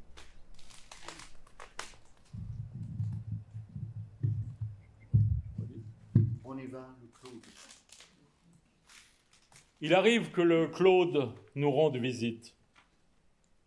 Un jour, c'était la surprise, il est arrivé avec un passager, un tout jeune intimidé, à qui il avait dit, pour le préparer à la visite, Tu verras, ce sont des gens normaux. En entendant cette annonce, on a regardé pour voir s'il en arrivait d'autres. Non, les normaux, les gens normaux, c'était nous. Et le jeune gars, intimidé, souriant quand même, c'était le Jean-Paul qu'on a bien connu par la suite. C'est devenu lui aussi un grand homme de théâtre, un écrivain de renom, un comédien de talent, un metteur en scène génial. Tous ces adjectifs sont interchangeables. C'est vrai qu'on a hésité. Normaux, des gens normaux, ne semblaient guère nous convenir, mais au fond, c'était peut-être une sorte de compliment. On en reparlera par la suite. Le copain n'a pas beaucoup parlé au cours de cette visite. Claude nous a en douce expliqué qui était ce garçon timide, beau et intelligent. Nous, on était si perplexes sur cette qualité de gens normaux qu'on a peu parlé tant nous avions du mal à nous y faire. Claude nous a dit par la suite qu'ils avaient parlé de ça au retour, que Jean-Paul avait demandé si c'était vrai qu'on était normaux, qu'est-ce que ça voulait dire, d'autant qu'on n'avait pas dit grand-chose. Le Claude lui a dit Tu les as intimidés à ne rien dire. On s'est intimidés les uns les autres. C'est peut-être ça, être normaux. Ils t'ont regardé pendant tout le repas. Sûrement, ça leur faisait drôle d'être normaux. Pablo, euh, il y avait beaucoup d'amis, comme on l'a dit plusieurs fois dans le puzzle, et puis ces amis particulièrement chers ou nécessaires ou réguliers, les Quéco. Oui. euh, Henri et Marinette. C'est une, amitié qui est née euh, en Corrèze, euh, je dirais à l'adolescence, enfin la jeunesse, vraiment euh, entre l'adolescence et la jeunesse, qui a duré tout au long de leur vie, à travers l'art, sous toutes ses formes, la littérature, les rigolades, la bouffe, les conneries, tout ça, enfin voilà, la vie quoi. Mais avec une grande régularité. Je- je- quand Claude était à Paris, il- pratiquement euh, une fois par mois, m'a-t-on dit, il déjeunait avec ma mère. Par, euh, pour échanger des choses comme ça. euh. Marinette, c'est elle Ouais. qu'on entendait dans le début du puzzle en disant on a vu arriver un homme des bois euh, qui s'est précipité sur le buffet qui est disparu après. Mais la semaine prochaine, la semaine d'après, la semaine ça, suivante, exactement. pardon, il est venu et euh, il participait à l'activité du théâtre. Exactement, oui. C'est autour du théâtre qu'ils se sont rencontrés. Le deuxième texte Donc c'est un texte euh, qui n'est pas dans le livre, dans le livre. C'est un texte de Claude Duneton, mais qui renvoie à- au témoignage de Marinette qui lui apparaît dans le livre. La fille me disait Regarde. Elle me plaçait une feuille sous le nez, n'importe quoi, une vieille tige, un bourgeon. Elle disait d'un ton pénétré Regarde comme c'est beau. Je n'étais pas le jeune homme contrariant. Je fixais la plante et je disais Ah oui Je faisais de mon mieux pour m'extasier avec elle de l'élégance d'un brin d'herbe, la finesse d'une nervure, la grâce d'une cannelure. Je prenais des airs d'esthète. Je me penchais pour mieux voir la carcasse d'une vieille feuille écorchée qui exposait sa dentelle en douelle d'araignée fragile. J'étais complètement éberlué par ses façons botaniques. Regarde, elle chantait joliment le mot et sa voix me troublait. Je sortais tout droit de ma campagne, il faut dire. Je n'avais jamais vu personne s'intéresser de la sorte au monde végétal. L'herbe, pour moi, c'était au mieux un objet de consommation. On la fauchait, on l'appelait foin. C'était une source d'éreintement en meule. On n'aurait pas eu l'idée de la visiter dans les détails des petites feuilles, des lames dentelées, les fleurs des prés à la rigueur, à cause des couleurs mignardes. Mais là, elle cueillait des choses étranges, des grappes sauvages velues, des corolles imprévisibles. Elle ramassait une brindille tordue et sèche. Elle me montrait tout ça dans ses mains. Regarde. Nous avions 18 ans, elle et moi, et toute la sagesse démente des enfants de pauvres en voie d'expansion sociale. Plus tard, un jour, un quart de siècle avait passé, Marinette m'a emmené dans une banlieue étrangement bâtie, un dimanche. J'ai parcouru un dédale de bâtiments très neufs. Au bout d'un escalier, j'ai trouvé le hall où elle exposait des herbes. Elle m'a pris par la main et m'a conduit devant les cadres tendus de fibres ennouées. Elle n'avait pas plaint sa peine. Elle m'a dit Regarde, ça te plaît? Ça m'a fait drôle une grosse émotion des prés enfuis, des jeudis égarés au fond de la mémoire, de très vieilles balades. Ça m'a fait comme l'autre avec son biscuit, la Madeleine. En somme. Ces tiges en fil de patience m'ont fait remonter le temps perdu où elle m'apprenait à voir. Merci, Pablo. Je repense aussi un, un détail lors de euh, l'article de euh, David oui. frère, et qui raconte, parce que je voyais les accoutrements, et en particulier le, short, de, euh, incroyable, et qui raconte la tenue de, de Claude à un festival d'Avignon, et qui lui dit, je crois, David, il lui dit, ah, il faut absolument voir, il retourne voir un spectacle, les scènes qu'il adore dans le spectacle, il réussit à se glisser là. Et, David raconte que pendant le spectacle, après l'acteur qui voulait voir, il s'en va. Il venait, il venait voir Cueco, bien sûr, hein, jouer. Il y a eu plusieurs versions. Il s'est tiré, il s'est tiré pendant la présentation. Ah C'est une histoire, euh, comment dire, euh, que j'ai entendue une, un nombre de fois absolument incalculable, avec pas tout à fait les mêmes. Mais, Claude le conteur ou Claude le comédien Est-ce que tu as le film, comment s'appelle-t-il Vive la sociale euh, euh, Alors on aurait pu euh, trouver Claude dans plusieurs de tes films, Gérard? Oui, Billy the Kick. Adioso. Merci Pablo. Donc on va regarder cet extrait qu'on a.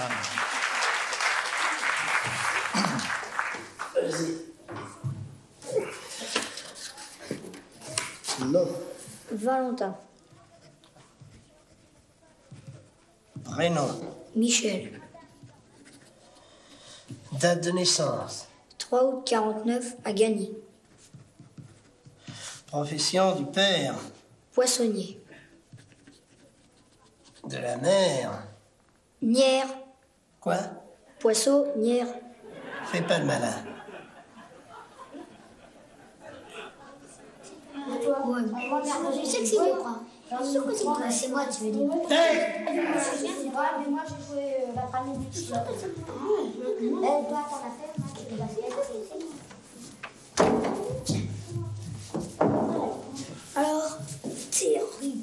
D'abord, il te pose plein de questions, si t'aimes ci, si t'aimes ça, ce que fait ton père.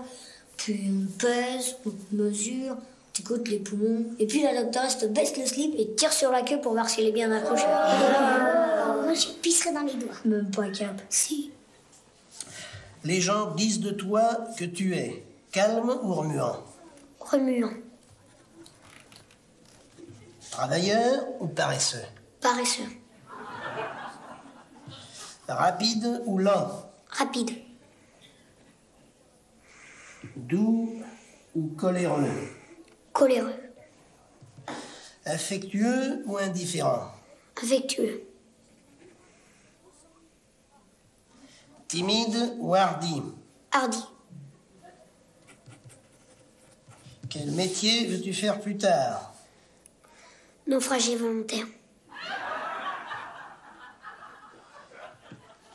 Et encore Camelot. Pourquoi? Parce qu'un casse à vaisselle sans se faire engueuler. Passe sur la bascule.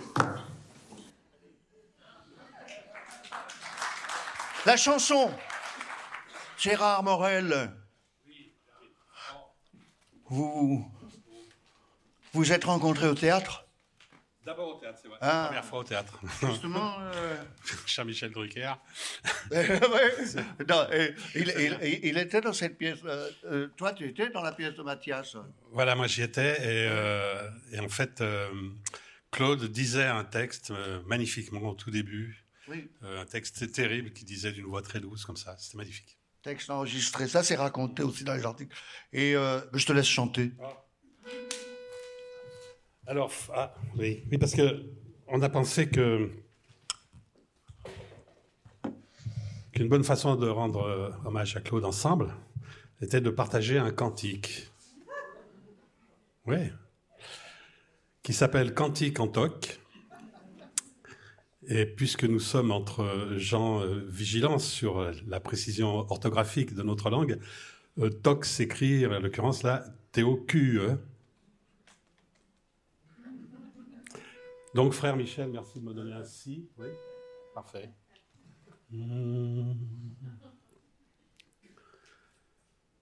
Œil pour œil, dent pour dent, c'est dans la Bible et cependant, œil pour œil, sein pour sein, c'est 100% plus sain. Quand c'est mal barré, quand je me suis gouré, je fais ma prière à Saint-Honoré. Quand je fais fiasco, je me recueille devant Saint-Nicolas de Bourgueil. Quand je suis pas bien, je prie Saint-Julien. Quand je suis pas frais, je prie Saint-Péret. Quand pointe le jour, je prie Saint-Amour. Quand tombe la nuit, Saint-Georges. Œil pour œil, dent pour dent, c'est dans la Bible et cependant, œil pour œil, sein pour sein, c'est 100% plus sain tous ensemble. Œil pour œil, dent pour dent, c'est dans la Bible et cependant, œil pour œil, sein pour sein, c'est 100% plus sain. Quand je me sens couillon, quand je suis dans le bouillon, je m'incline devant Saint-Émilion. Quand je suis lassé, là, je me signe devant Sainte-Cécile les vignes. Quand je suis souffrant, je prie Saint-Véran. Quand je suis feignant, je prie Saint-Chinian. Quand pointe le jour, je prie Saint-Amour. Quand tombe la nuit, Saint-Georges. Œil pour œil, dent pour dent, c'est dans la Bible et cependant, œil pour œil, sein pour sein, c'est 100% plus sain. Pour que mes refrains soient jolis tout pleins, je confie mon âme à Saint-Marcelin. Pour qu'il passe sur la TSF, j'offre ma tonsure à Saint-Joseph. Quand je suis devant, je prie Saint-Vivant. Quand je suis derrière, je prie Saint-Nectaire. Quand pointe le jour, je prie Saint-Amour. Quand tombe la nuit, Saint-Georges. Œil pour œil, dent pour dent, c'est dans la Bible et cependant, œil pour œil, sein pour sein, c'est 100% plus sain. Si t'as des talbins, tu pries Saint-Aubin, si t'as le pactole, tu pries Saint-Christol, si t'as pas Bézef, tu pries Saint-Estèphe, pas un fifrolin, tu pries Saint-Paulin, si t'as froid aux mains, tu pries Saint-Robin. Si t'as chaud aux fesses, tu pries Sainte Agnès, la crise de foi, tu pries Sainte Foi, la gueule de bois Saint Yor. Œil pour œil, dent pour dent, c'est dans la Bible et cependant, œil pour œil, sein pour sein, c'est 100% plus sain. Encore une fois, œil pour œil, dent pour dent, c'est dans la Bible et cependant, œil pour œil, sein pour sein, c'est 100% plus sain. Merci mes frères, merci mes frères. Alors, je fais le petit monde de la chanson. Et donc, un jour, il s'est rendu compte que euh, ce Morel chantait. Aussi, Ce ouais. Morel, comédien. Ah, il chantait aussi. Oui, c'est-à-dire quand on s'est revus quelques années plus tard, euh, bon, il avait un peu entendu parler de mes bazars, et je me demandais si c'était le même, et voilà, donc c'était bien le même. Il voulait t'entendre chanter. Voilà, puis on a, on a partagé euh, quelques moments de chansons ensemble. Ah, puis surtout, oui, c'est vrai que j'étais très lié à Anne Sylvestre, et, il m'avait dit, j'aimerais bien la rencontrer. Et un jour, j'ai amené Anne à- au Forum Léo Ferré à Ivry, là, où il faisait une de ses conférences chantées. Et j'ai pu les présenter. Ils étaient comme deux gamins, parce que Anne avait très envie de le rencontrer aussi. Et moi, j'étais pas peu fier de les avoir fait. Eh, tu disais qu'en allant voir ton concert, je viens parce que je suis sûr que ça va me plaire. Et Oui, c'est-à-dire que oui, je lui avais demandé d'écrire un- une sorte de, préface au, disque que j'allais faire. Il m'a dit oui, oui, avec plaisir. euh, euh, donc, il, a après, il y a eu le concert. Et à la fin du concert, il est venu me voir. Il m'a dit ça sera pas avec plaisir, ça sera avec enthousiasme. Merci Gérard. Je ne me trompe pas, il faut revenir euh, à l'actualité littéraire, un truc quand même assez récent, euh, qu'est la rencontre incroyable, peut-être euh, l'occasion de parler du prix Gara. Voilà. J'espérais ce soir pouvoir recevoir le prix Gara, qui est celui du gaffeur, du gaffeur euh, intentionnel.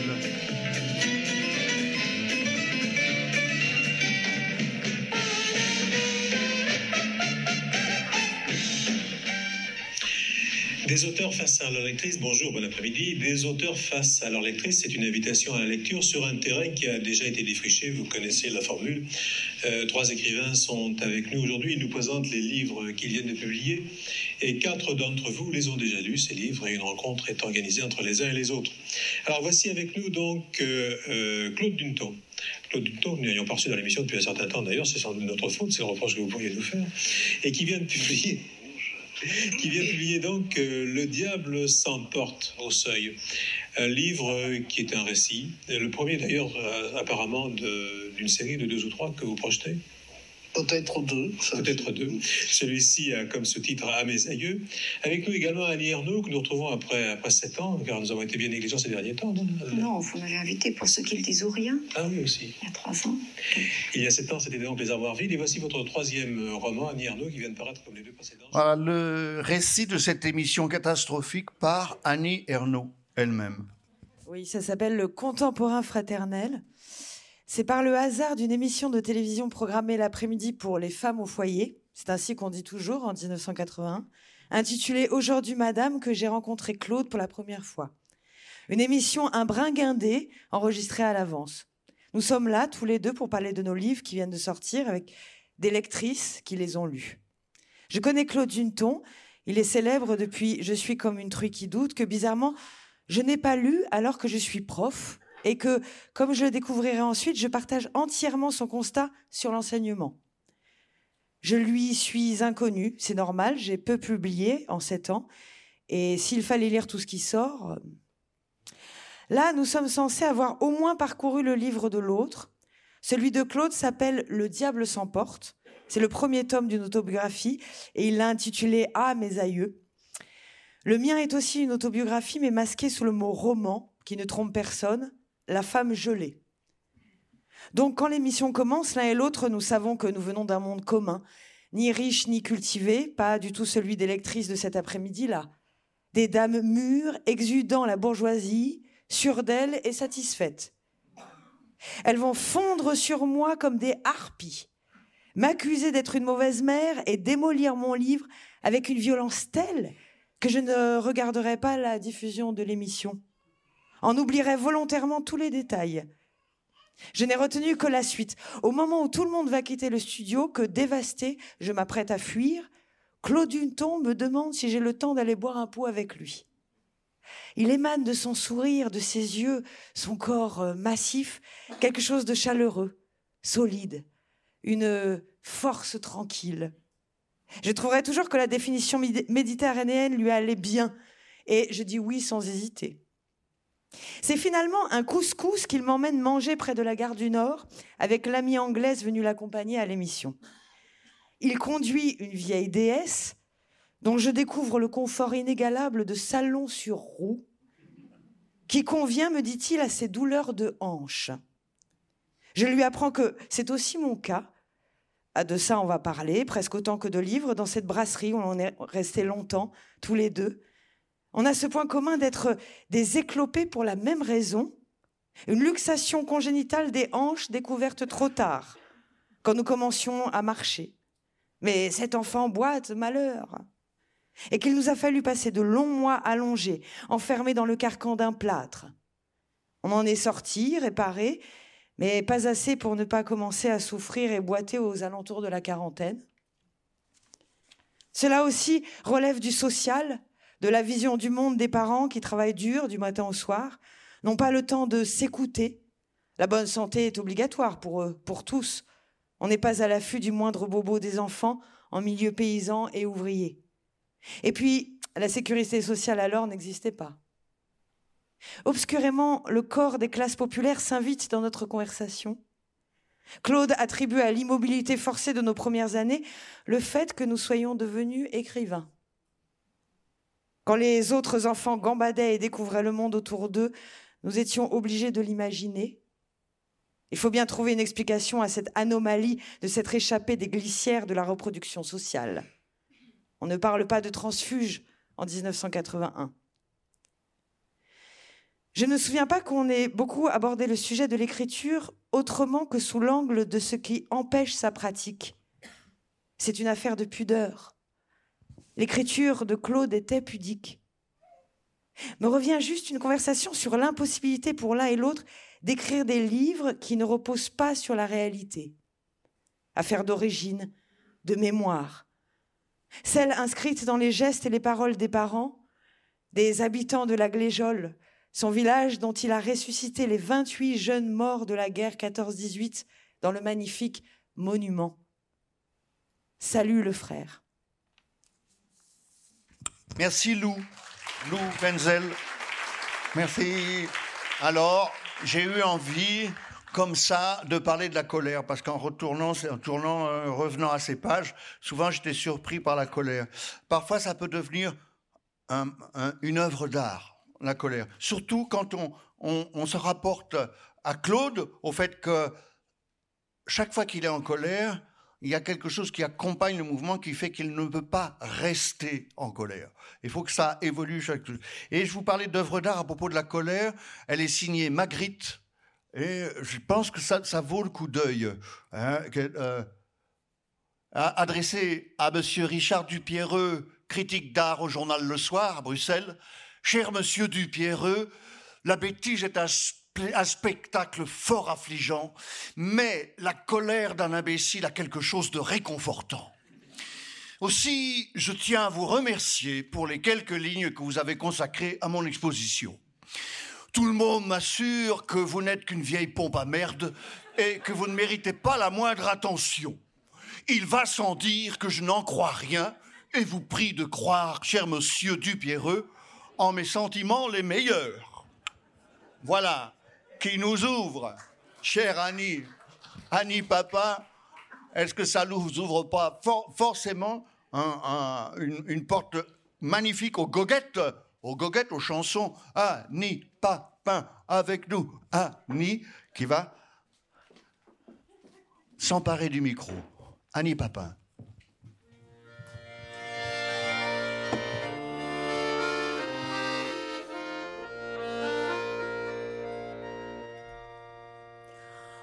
On doit chanter ce que l'on aime exalter tout ce qui est beau. C'est pour cela qu'en un poème, je vais chanter les haricots.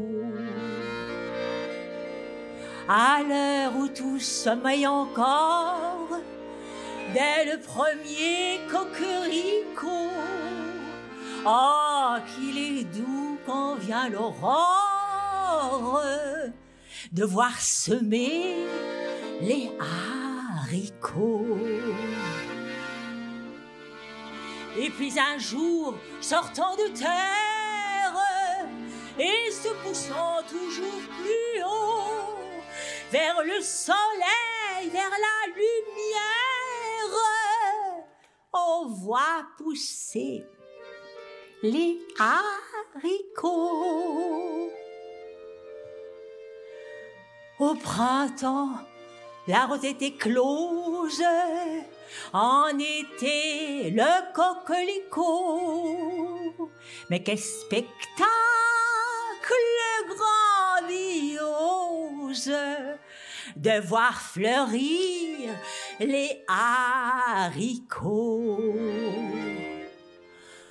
Plus tard, les paysans de France, s'agenouillant, courbant le dos, ont l'air de faire révérence pour mieux cueillir les haricots. Mais ces courbettes hypocrites, avec la main du bourreau, qui les jetant dans la marmite, met à bouillir les haricots. Et lorsque vient leur dernière heure, on les serre autour d'un gigot.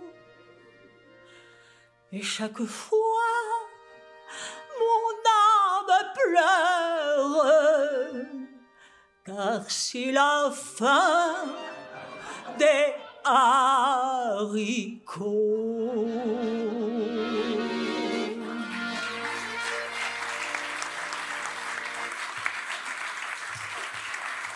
Alors, ça, ça faisait partie des choses que, quand vous étiez en tournée ensemble, au moment de l'histoire de la chanson française Non, les haricots, ça, j'ai eu envie de lui chanter.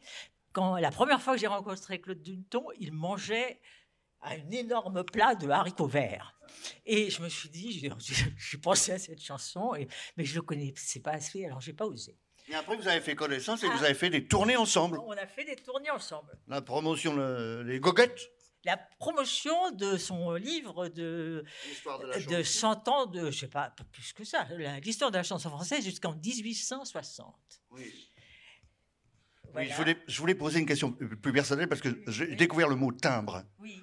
Alors un timbre. Qu'est-ce que c'est qu'un timbre? Un timbre, c'est un air, un air, un petit air, euh, comme vous avez chanté au début. Là, on a chanté le. Ça, le, euh, Allez-vous en gens de la noce, voilà. allez-vous en Ça, rentrer chez vous. Dis donc, il serait temps d'ailleurs. Allez-vous en gens de la noce. Allez- Mais alors, euh, par exemple, toi, tu connais d'autres? Euh, bah oui, j'en connais plein des timbres. euh, Et on chantait justement le prochain que je vais chanter. C'était, ça s'appelle le bégayeur. Et euh, c'était un timbre qui a été écrit par Charles Panard. Charles Panard était l'un des créateurs du caveau, société bachique et chantante, au XVIIIe siècle. Enfin, je vais vous chanter le bégayeur.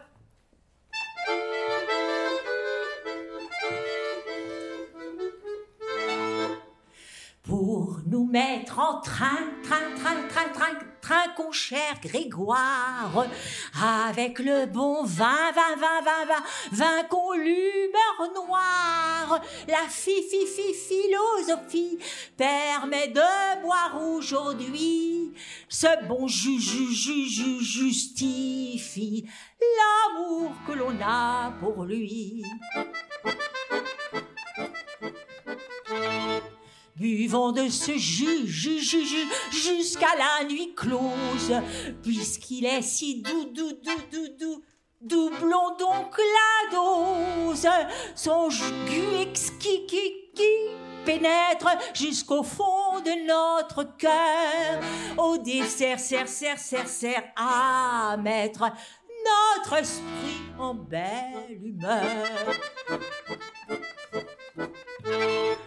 Si tu veux, Marie, rire, rire, rire, rire, à ton aise, deviens indulgent, Jean, Jean, gentil, comme Blaise. Blaise n'a point d'humeur noire, de là vient qu'il a l'honneur d'être cou, cou, cou, cou, de gloire par les bienfaits du Seigneur.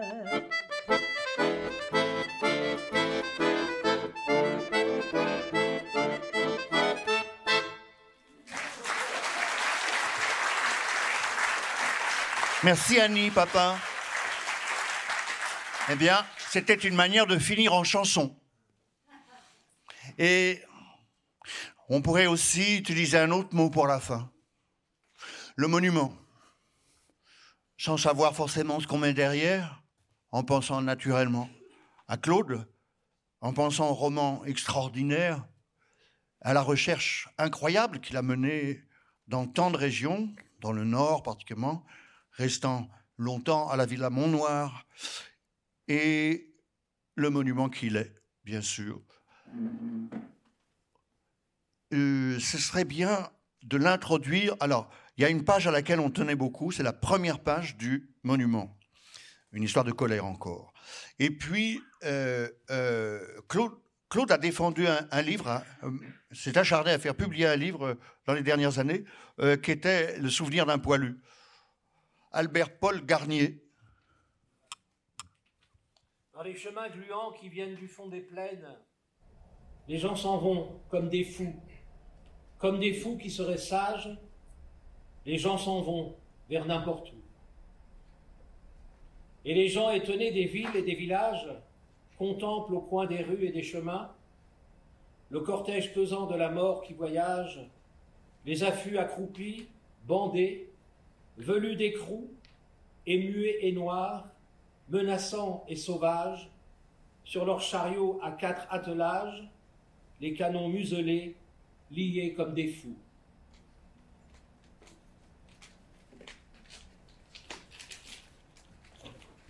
Je me permets d'ajouter un petit quatrain, on peut dire, deux peut-être, de Charles Vildrac, chant du désespéré.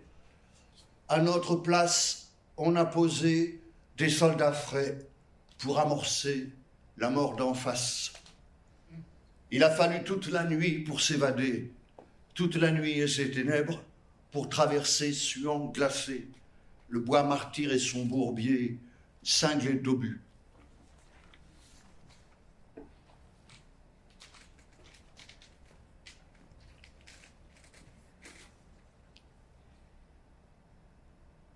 Le jour où il a eu 80 ans, mon père a piqué une crise. C'était le 11 novembre 1964. Nous étions rassemblés devant le monument aux morts du village, comme tous les ans, et pendant la minute de silence, après la lecture des noms gravés sur la pierre grise, il a hurlé. Ah, nom de Dieu Oui Elle était belle, la guerre. Ça l'a pris d'un coup.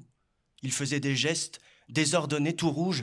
J'ai cru qu'il pétait un plomb pour son anniversaire. Ah, vous pouvez en faire des simagrées, ça vous va bien. C'était un hoquet de vieille angoisse, d'acres souvenirs qui lui remontaient. Mon père était né un 11 novembre. Ça faisait un pesant symbole pour un ancien poilu de 14. La cérémonie du souvenir lui apparaissait de plus en plus comme un trait d'humour noir, la célébration des héros, l'honneur des braves, morts pour la patrie, lui faisait l'effet d'une fête de la boucherie, avec chaque année un maillon supplémentaire qui se détachait de sa vie. Le monument aux morts avait été planté sur ce carré de pelouse vacante, érigé, et le terme. Dans la ferveur des premiers temps de l'après-guerre. On l'avait mis en place aussitôt qu'on avait pu, guidé par la mode du temps, lorsque tous les morts de la der des der avaient enfin été reconnus, officiellement estampillés morts pour la France par les autorités civiles, surtout les incertains, ceux qui avaient disparu sans ne laisser aucune trace dans le charnier des champs de bataille. Le tribunal décida finalement de leur sort à Brive entre 1920 et 1922 au plus tard, quand on eut tout rangé, classé, au moment du règlement des comptes. Lorsqu'il n'y avait plus aucune chance de les voir réapparaître en pleine lumière, les disparus des tranchées de 1915 ou 1916, dont on n'avait jamais retrouvé les corps. Ils étaient alors définitivement inscrits sur le registre des défunts pour le bénéfice des familles.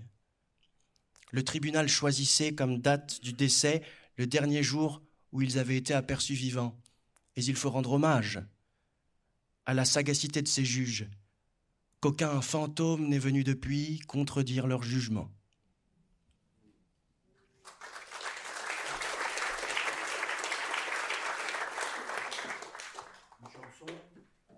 Pour la la chanson de la fin. C'est le chanteur euh, Béranger, c'est une chanson ancienne que Claude a redécouverte. Et elle est interprétée ici par Christian Pacou, accordéoniste. La chanson de la fin.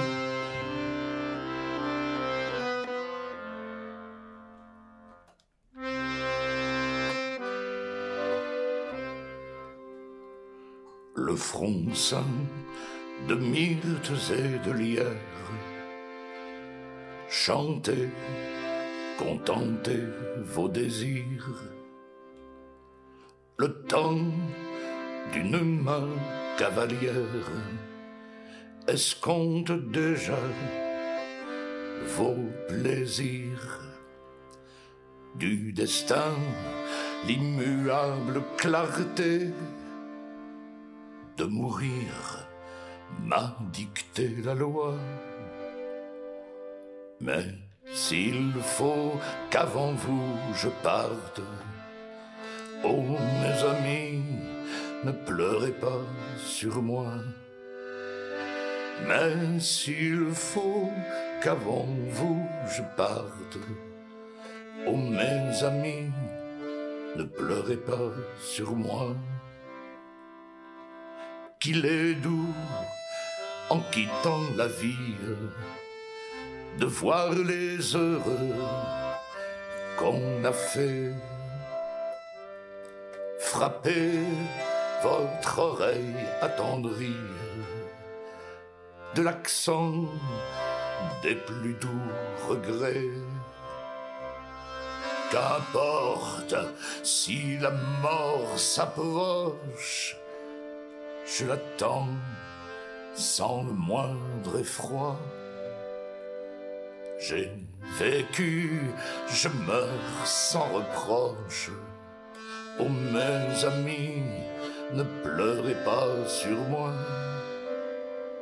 J'ai vécu, je meurs sans reproche. Oh mes amis, ne pleurez pas sur moi.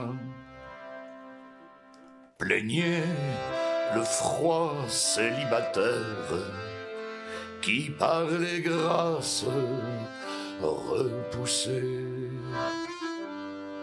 regrette en désertant la terre un temps qu'il a si mal passé. Quant à moi, que seul un baiser touche, je ne regrette rien, ma foi.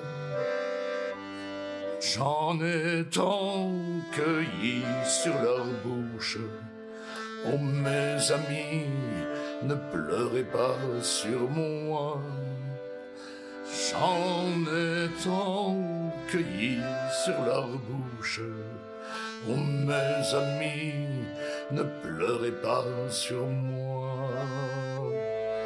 L'ambition sur mon jeune âge, ayant opéré ses effets, j'ai couronné mon front peu sage d'une guirlande de bleuets.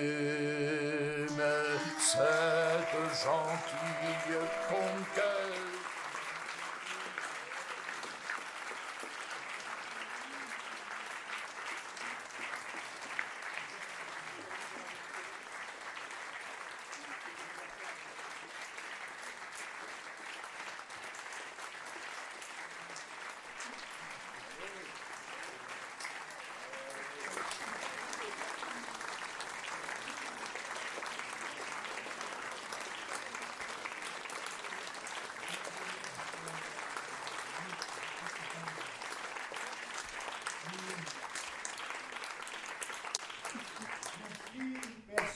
D'abord, c'est à moi de vous remercier. En même temps, je vous remercie beaucoup pour cet engagement.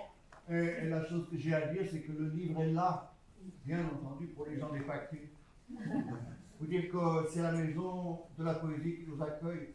J'en suis content parce qu'il y a aussi un film qui aura été réalisé, qu'on pourra le transmettre par l'intermédiaire du site euh, de, la, de, la, de la maison de la poésie, et que ceux qui n'ont pas pu venir pourront ainsi avoir une trace, et qu'aussi le café de la maison de la poésie est un lieu formidable euh, le soir comme dans la journée pour y faire des rendez-vous. Tu voulais dire quelque chose? Oui, moi je voulais dire quelque chose. Je voulais dire que euh, les, deux complices, Pierre Chalmin et surtout Catherine Merle, regrettent de ne pas être là avec nous. Et euh, surtout, je voudrais rendre hommage à Catherine Merle parce qu'on ne serait pas là sans elle. Parce que c'est elle qui a eu l'idée de faire ce livre d'hommage à Claude en disant c'est insupportable que dix ans se soient passés et qu'on euh, n'ait rien fait pour lui. Et là, ce soir, euh, je pense qu'il est content.